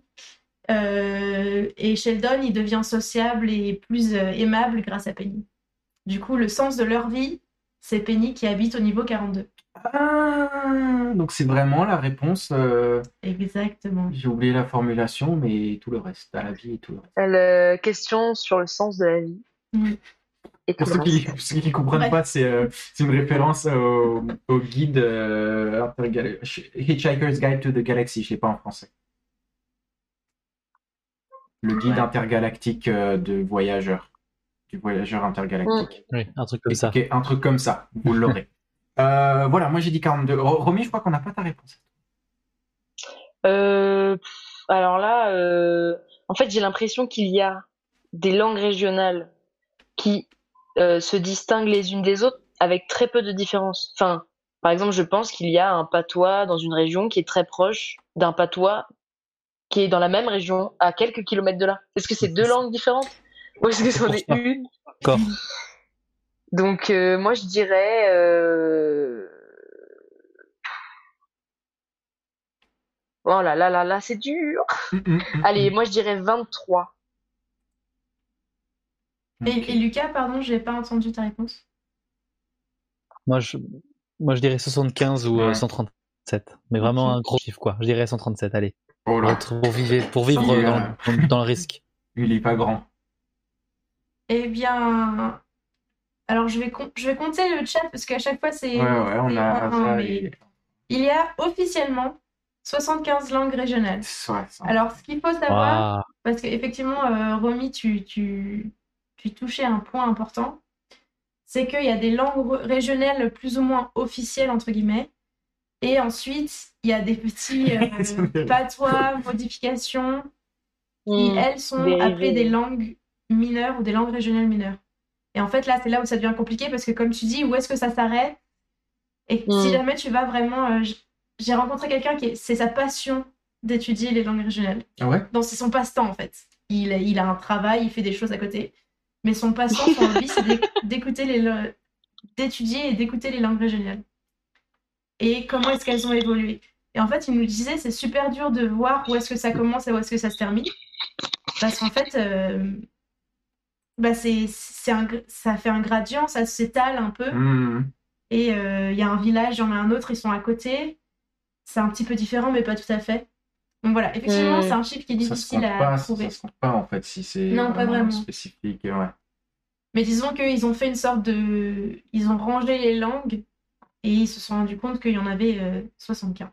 Eh ben, on va Oui. finalement, on a, on a tous faux alors. Donc voilà. Je- Mais je donne le point au chat parce que le chat, on a Bah ouais, un des chats à trouver.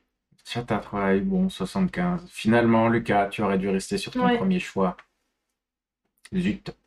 Mais il a joué, il a joué grand, il a vu grand. Ça aurait pu. Il sent mort le point. Eh oui. Eh oui. 42, question. Numéro 3. Euh, on a parlé de phobie, je crois. C'est ça qui m'a donné cette... euh, Ah ouais. Comment est-ce qu'on appelle la peur, ou plutôt le rejet des accents? Alors, l'accentophobie, la xénophobie, Mhm. la glottophobie ou la linguiphobie. Alors, c'est pas très, pas très joyeux. Non, c'est- Euh, alors, j'enlèverai la 2, Oui. mais ça laisse trois possibilités. Non, Ah, faut enlever la 1, faut enlever la Ouais, ok. C'est parce que c'est. Non, je crois que t'as as raison parce que c'est jamais aussi facile. C'est jamais aussi facile. Ah oui. Genre, ils ont, ils ont jamais nommé une phobie comme c'était que ça, de- ça aurait dû être. Hmm. Est-ce qu'il y a une phobie des gens qui savent pas parler Euh, si ça, ça- si ça, si ça n'existe pas, ce sera la linguiphobie. Voilà, J'ai décidé. Non, les pauvres, si jamais ils tombent sur ce stream-là, ils, ils vont Oh, putain. Euh... Si, ok, j'ai ma réponse. Le chat a l'air d'avoir sa réponse aussi. Ouais. Roman? Ouais, moi j'ai. Je, je la donne ou, je- ou qu'est-ce que je fais? Ouais, ouais, Ouais. je pense. Ouais. Ouais, moi aussi. Moi- Ah bah voilà. Eh bien, vous avez tous raison. La glottophobie, ça vient. Ça n'a pas passé la réponse Si, c'est bon. Si, c'est bon. Euh, ça vient du grec glotta, qui veut dire la langue. Et euh, accentophobie et linguophobie, linguophobie, c'est moi qui les ai inventés.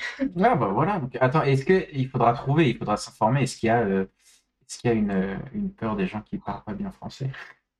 Ce que j'ai dit, hein, si jamais ça n'existe Ouais. pas, c'est la... Peur- Il y a des peurs de tout. Il y a des peurs de tout, c'est vrai. Mais du coup, je trouvais ça. En fait, je suis tombée un peu par hasard dessus en cherchant combien il y avait de, de langues euh, régionales. Mhm. Et je m'y attendais pas en fait. Enfin, je sais que de temps en temps, on se charrie un peu sur les accents et tout, mais je trouve que c'est tellement beau d'avoir des accents différents. Mm. Voilà, ça m'a rendu triste. Et Mhm. du coup, je, je, vous- je vous partage ma tristesse. C'est donc ça à la fin de... C'est la fin du jeu, en plus, c'est la dernière question? Non, en Ah, a cinq. Non, je me suis dit, on va pas finir là-dessus. On va essayer d'aller un peu plus loin. Alors, Romy nous a parlé d'une magnifique scène avec l'accouchement d'une vache. Ça aurait Comment vraiment été fait sur mesure, c'est c'est bien. Exactement. J'adore. Comment dit-on vache incroyable. en Corse? Alors là, vous m'excuserez parce que euh, T'as pas l'accent? non. Enfin, je, Si jamais il y a des glottophobes, je suis désolée. Alors, vous avez vaquer, vaca, mouka, ben vache aussi en fait.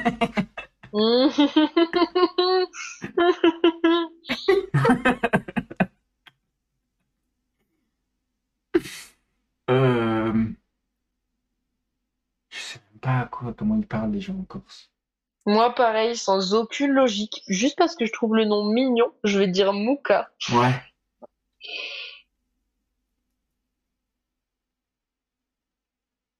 Vais mettre la 1. Moi, je vais mettre la 2. Comme ça, en on a qu'un sur un. Ouais. Comme ça, chacun en a un. Chacun en a un, et si jamais c'est pas Imagine, c'est aussi... baies vaches aussi, c'est terrible. Voilà. Alors non, c'est pas vache aussi. C'est mouka. oui Vive la mignonnerie Et pour les curieux, euh, vaquer, c'est en picard. Et vaca, c'est en occitan. Waouh, Et, euh, et mouka, en fait, c'est proche de l'espagnol. Ok. si Ah, mais attends, Lucas, t'es... Euh... T'es mute ou c'est moi? Je fais quoi? T'es mute, c'est c'est normal, tu, tu coupes ton micro. J'ai toujours peur, moi, maintenant, avec le fait Oui. qu'il y ait quelqu'un qui, qui, qui soit pas... On s'en rend compte après, et c'est terrible. Non, d'accord, pardon, très bien. Tout va bien. Donc voilà la vache moka. Et la dernière question, trop mignon. puisque pour ceux qui ne le savent pas, nous sommes en Suisse. Comment dit-on bavarder en Suisse? Braillasser, batoyer, bavasser. Le suisse, c'est pas une langue.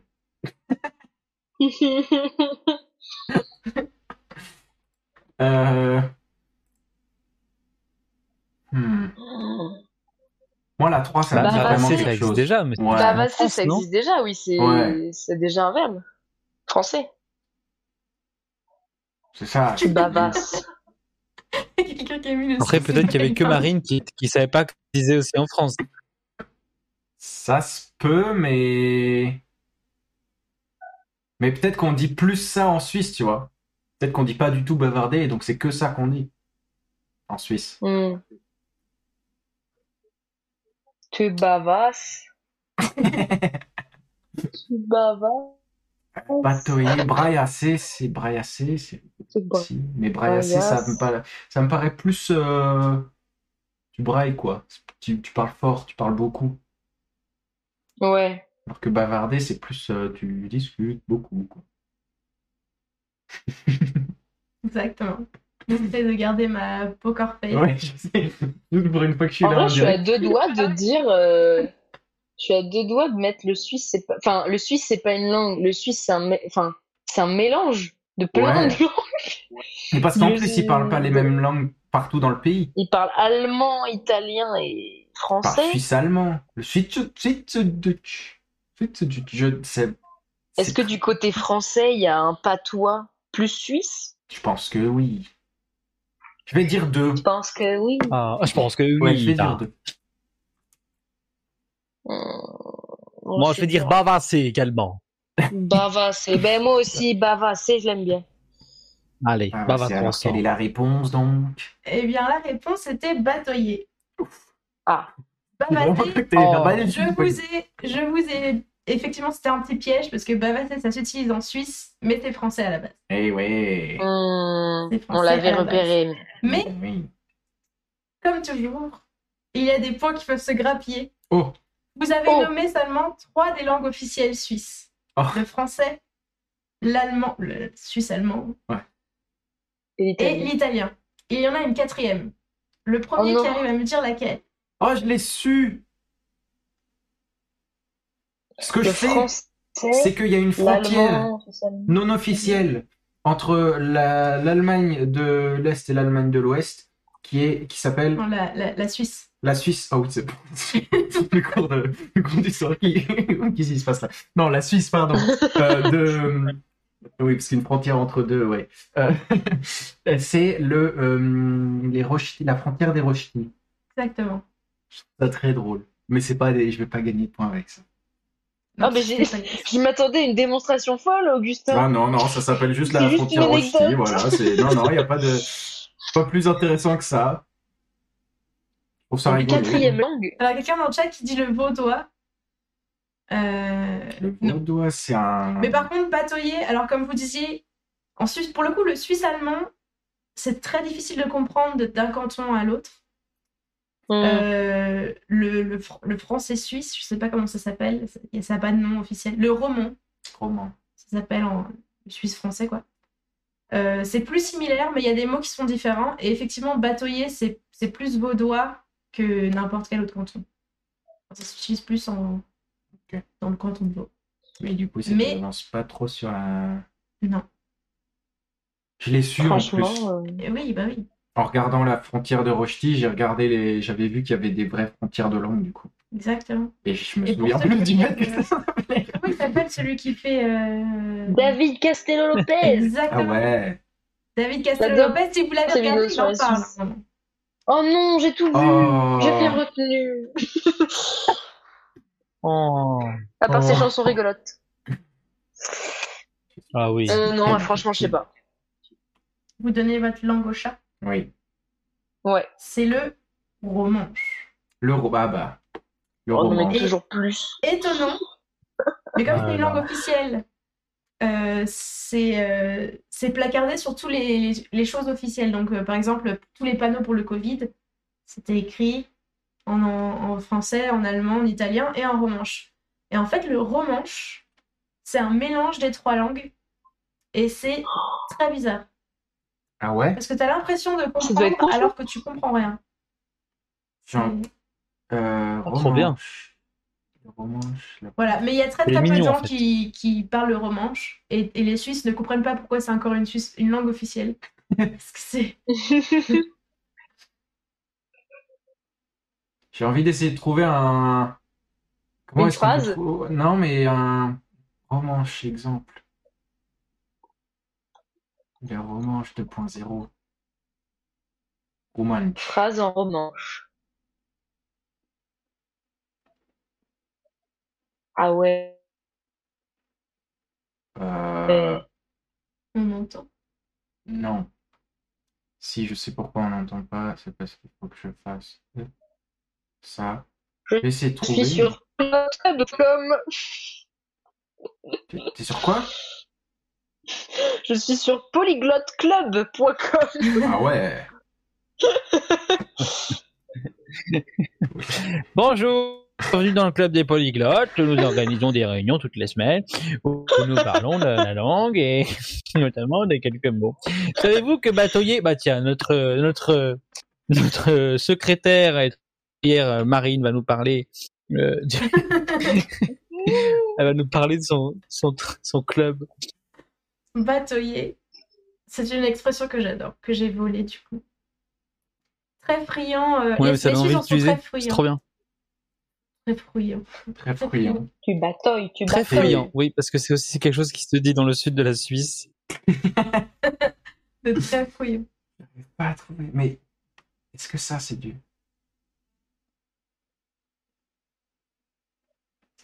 Attends.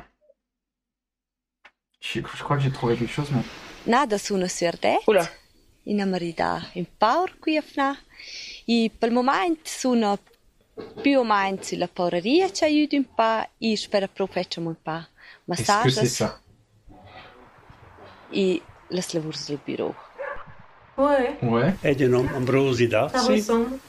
Mais c'est vrai que c'est quand même. Sous le En fait, au Gies, premier 21 abord, t'as un peu octobre l'impression que c'est du 1929, Ouais. Mais il y a beaucoup À de mots Swartz, euh, à consonance euh, latine en fait. Hmm. Et ben c'est tout pour Bah, moi. merci beaucoup Marine en tout cas pour euh, pour ce... Merci, j'ai appris plein de trucs. Mais ouais. Pour. euh, La prochaine fois, je ferai des questions que, que sur les mots suisses, particulièrement vaudois. Au doigt. Ce sera, ce sera drôle. Vaudois. Ouais, faut arrêter si jamais il y a des glottophobes. Euh, eh bien voilà, on arrive à, on a, du coup il manque une caméra là-haut, mais là pour le coup je peux pas faire grand-chose. Euh, on arrive à la fin de cette émission. Est-ce que, est-ce que, est-ce que, tiens, tant qu'à faire, on est là tous, tous, les quatre tranquilles. Est-ce que vous avez des petites, euh, des petites choses qui vous ont plu artistiquement dernièrement, des œuvres, des films, des livres? Dont, dont vous voudriez parler, que vous voudriez partager, euh, euh, Romy, au-delà de, du livre que tu nous as si bien présenté? Un petit peu les recos de les recos de, de l'émission. Euh, les recos de l'émission. Si jamais t'as rien, tu peux, Alors.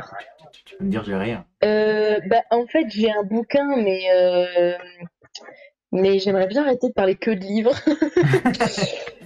Et, euh, et en plus, je crois que j'aimerais en parler, euh, j'aimerais en parler dans une prochaine émission, donc je vais pas le donner. Ah. Mais il vient de me venir, euh, il vient Ah. de me venir une idée. J'ai découvert une artiste en musique que ça se trouve vous connaissez déjà, hein, ça n'a rien de révolutionnaire, qui s'appelle Zao de Sagazan. Oh là là, j'allais en parler aujourd'hui. Oh pardon, je suis désolée, je un peu. Mais non, on peut, on peut... Vas-y, vas-y, vas-y, vas-y. Comme ça, on va, on va, on va se plus soyer. Enfin, ça veut rien dire, mais voilà. On va se Euh, plus soigner. Non, mais je la trouve super. J'ai écouté euh, son album qui est sorti il y a pas longtemps. Ouais. Et euh, franchement, je suis trop nulle. Enfin, contrairement à, à, à Bébel et. Et euh, je, j'ai peur de mal dire. Léwel, Léwé. Léwel, Léwé. Les ouais. les Way, euh, qui euh, sont des fins connaisseurs. Euh, je saurais même pas décrire sa musique, si ce n'est c'est un petit peu de, comment dire, c'est de la musique sans instrument, c'est-à-dire sur ordinateur. Électro, c'est de la musique électro. Ouais, voilà, électro. Avec des mélodies du coup générées pour beaucoup, me semble-t-il, hein, en tout cas c'est ce que c'est ce qu'il me semble, générées euh, avec des des instruments euh, modulaires. Euh, c'est-à-dire que ce Ah. sont euh, ouais, ce sont des tableaux euh, des tableaux qui génèrent euh, des mélodies, qui génèrent de, de- des sons et elle en construit euh, elle en construit des, des vraies musiques mais vraiment magnifiques autour. Ah oui, c'est top, hein, c'est hyper beau. Et il y a quelque chose de, moi c'est comme ça en tout cas que, que je le décrirais. Il y a quelque chose de très, euh, on, bu- on bug là en ce moment ou pas? J'ai l'impression qu'on c'est ce que j'étais en train de vérifier, mais tu Ouais. remets les caméras pile à ce moment. Ah, Non, on bug pas. ok. J'ai l'impression qu'on bug. Pardon. Euh, il y a quelque chose de de mélancolique et qui transporte dans sa musique. Donc c'est du coup de la Ouais. musique électro, une ambiance. euh, donc ces instrumentales, c'est une ambiance très éthéré, on va dire, justement, avec des arpèges, avec. euh, Ouais, il y a un truc très dense, euh, très. euh, si t'écoutes ça dans les oreilles euh, dans la rue, tu as envie d'avancer vite. Ouais. Ouais, ouais. Et c'est. euh, C'est c'est celle que je t'ai fait écouter Oui, euh, oui, il y a je, je- deux je jours. vois très bien. Voilà. Euh, et euh, de plus, elle rajoute donc euh, des, des, des paroles par-dessus qui sont euh, pas les plus joyeuses, mais qui font penser à énormément, énormément euh, de choses. Ça nous ramène dans notre petite tête et dans notre petit monde euh, euh, quelque chose de très euh, relatable parfois. Quelque chose auquel on Mm. peut s'identifier. Merci. Clairement, oui. Très en lien avec euh, les émotions, l'amour, euh, la tristesse. euh. Moi, j'avoue, mes morceaux euh, en tête de liste, c'est vraiment tristesse, Ouais. euh, suffisamment. Et euh, il y en a un autre, il y a le. mon corps. Ouais. Ouais, ouais. En fait, moi, j'avoue, je saurais même pas dire lequel, euh, lequel je préfère parce que j'écoute l'album entier. En fait, j'avais découvert en un peu random euh, son premier single. Et puis, il y a son album qui sort. Je l'ai écouté vraiment en boucle euh, toute une nuit. Et puis ensuite, le lendemain, je l'ai écouté en boucle. Et puis ensuite, le surlendemain, je l'ai écouté en boucle. Ce qui fait que bah, sur toutes mes stories Instagram euh, de ces derniers jours, c'était toujours une de ces musiques que je, que je mettais. Donc, euh, Zao de Sagazan, très très très très très bonne euh, recommandation. Et on a la même en plus. Voilà. Yes. Si jamais vous voulez aller voir, on mettra le lien euh, en description. Un autre euh, univers musical à découvrir en plus de euh, celui que nous a présenté Bébel et Léoé. Euh... Est-ce que Lucas, est-ce que tu as une idée de quelque chose qui t'a plu ces derniers temps Oui, oui, bah écoute, bah, moi je pense à, à une BD qui s'appelle Mel, qui d'ailleurs fait par une Comment, Suisse. pardon on a ça... Euh, M- M-E-R-E-L. Euh, euh, et qui se passe dans un, dans un petit village en Suisse. Euh, c'est une euh, éleveuse de canards qui euh, subit, euh, qui subit euh, une rumeur sur elle dans le village. Et ça, ça montre comment la rumeur peut s'amplifier et les, les proportions que ça peut prendre. Hmm. Merel. Une petite- Oh, ils sont mignons les, les dessins. Alors attendez, j'essaye de vous trouver une. euh, Pourquoi est-ce qu'à chaque fois que je- j'essaye de trouver une image, elle est floue? Ah, je crois que je l'ai vu Ouais?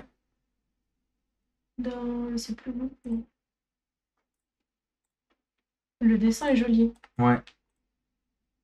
Le dessin est joli, très clair. Très sympa. Ouais. Ah, trop bien. Bon, écoute, merci pour, euh, pour cette petite reco à découvrir. Du coup, de Clara Lodewijk. Lodewijk. Lodewijk. C'est ça, Clara Lodvik. Clara Lodewijk. Euh, trop bien. Trop, trop bien. Il faudra que tu regardes ça, Suisse. Bah ouais. Mais alors, moi, je suis pas du bon côté de la barrière des Russis. Ouais. Bah, faudra, faudra trouver ça. J'ai vu que tu avais sorti plein de livres là. Bah, ah, parce qu'en fait, j'hésite. Bon, euh, T'as le droit de parler des trois si tu veux. Non, mais c'est pas. Alors, déjà, je voudrais parler d'un recueil de nouvelles et ensuite d'une euh, collection que j'ai découvert il y a pas très longtemps. C'est les les œuvres du matrimoine. Donc j'ai Oh, il y en tellement a 10 bien. qui sont sortis. Euh, J'en ai lu qu'un Oh seul pour oui. l'instant. C'est celui-ci, Des fleurs et des pleurs. Euh, c'est un recueil de poésie. Trigger warning sur la... le deuil et la mort. Un petit peu. Euh, c'est très beau et moi je, je suis pas forcément folle de poésie mais ça m'a plu. La raison pour laquelle je voulais vous parler de cela c'est que bah, on parlait justement des petits livres qui permettent de redécouvrir un peu les classiques. Et, euh, et en fait je me rends compte que c'est des, des autrices que j'ai pas lues. Et donc je me réjouis de, de lire les 10 euh, au fur et à mesure. Voilà, c'est juste... C'est tellement bien et important qu'ils aient fait une collection Les œuvres du matrimoine. Tellement bien. Exactement. Et puis pas du alors à part euh, j'ai pas toute la liste sous les yeux, Mais à part Georges Sand, il- Georges Sand, il n'y en avait aucune que je connaissais, il me semble. Ouais, là, de ce que je regarde, de connu, il y a Georges Sand et Madame de Sévigné, Voilà. mais les autres, je sais pas qui c'est. Ouais. Et du coup, je trouve que c'est chouette parce que c'est, eh, ils sont tous à moins de 100 pages, enfin une centaine de pages. Et euh, ça permet de découvrir de manière euh, très courte les, la plume de ces autrices. Ah ouais. Et puis, l'autre, donc c'est un recueil de nouvelles. Je sais pas s'il a été traduit en français. C'est euh, The Dancer Series de Neon Young. Donc ça, c'est de la fantasy. euh, la- la- le- le- C'est compliqué de, de, de, de définir exactement. euh, les- Ouais, parce qu'en fait, ce qui est intéressant, c'est que c'est de la fantasy, mais pas basée euh, sur le euh, médiéval européen qu'on peut avoir. Ok. Euh, donc la, la personne qui l'a écrit, elle est basée à Singapour. Et du coup, c'est beaucoup plus sur le, le taoïsme, le bouddhisme, ces religions-là. Donc c'est intéressant. En fait, dans ce livre-là, il y a, il y a quatre euh, nouvelles. Et si je me trompe pas, c'est les seules qui sont dans cet univers. Il a- elle n'a pas écrit d'autres choses. Et euh, en fait, ce que j'ai j'ai trouvé chacun des chacune des histoires sympas, mais ce que j'ai beaucoup aimé, c'est la différence entre chaque nouvelle et comment est-ce qu'elles se relient entre elles. Euh, bon, je vais juste vous parler rapidement de la première. Enlever ton casque si jamais ça te. En fait, non, mais je réfléchis en même temps en fait. Ah, ouais. Euh, dans le premier, donc, il y a, on suit deux jumeaux qui ont euh, la magie qui s'appelle le, le Tonsor. Et en fait, c'est euh, c'est une magie qui permet de contrôler les éléments. C'est très, très peu expliqué, en fait. C'est vraiment, la magie existe. Des merdes zizi, tu vois. genre. tu suis le truc. Mais donc, ces deux jumeaux, ils, ils grandissent ensemble.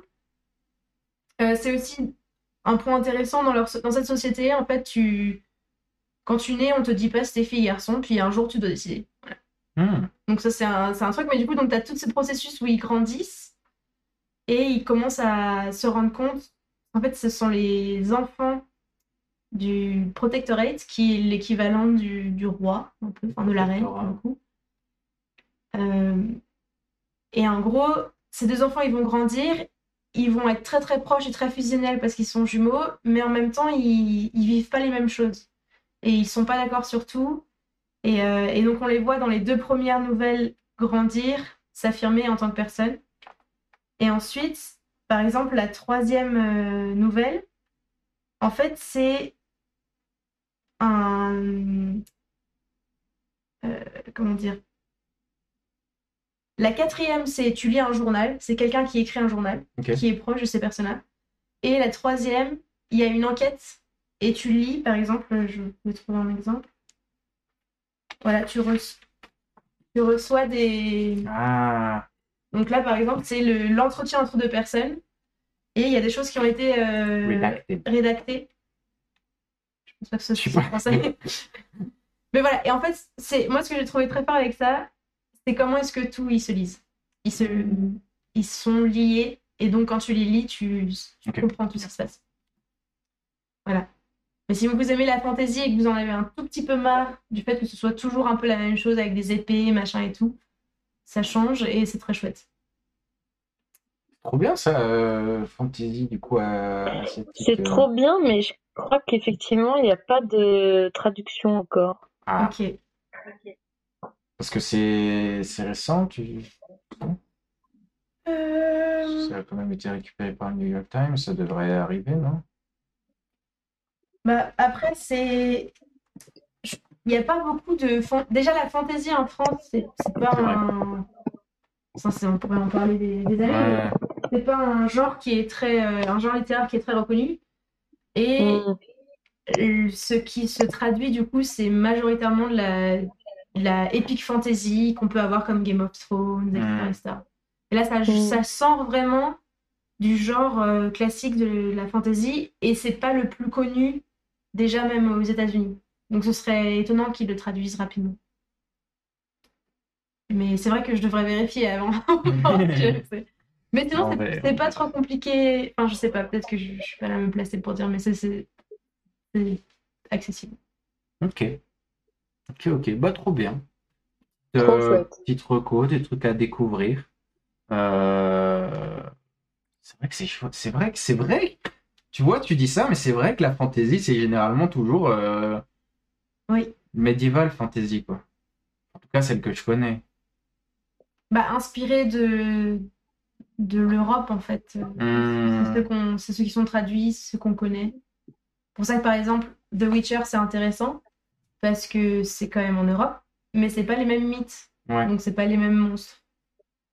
Euh, Mais ça, on pourrait en parler des... Ouais. Peut-être un jour, euh, on parlera.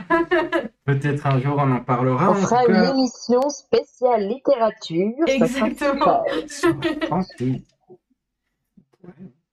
Un gros truc. Ouais, bon. On va réfléchir à ça euh, de notre côté.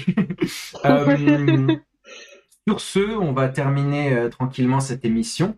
Merci beaucoup, euh, Romy et Lucas, d'avoir été là jusqu'au bout. Merci. Eh bien écoutez, il y a eu un bug à la fin du live. L'émission s'est arrêtée net lorsque nous l'avons faite. Donc je reviens, moi, euh, du futur un petit peu, pour vous remercier d'avoir été là en direct pour ceux qui étaient là, de nous avoir regardé en rediffusion pour les gens de YouTube et évidemment pour vous qui nous écoutez en euh, format podcast. Merci beaucoup. Comme d'habitude, n'hésitez pas à partager sur Instagram, sur euh, Facebook et juste à en parler autour de vous de ce projet d'émission. Et ça nous fait vraiment plaisir de pouvoir vous proposer ça. Merci à vous et bye bye.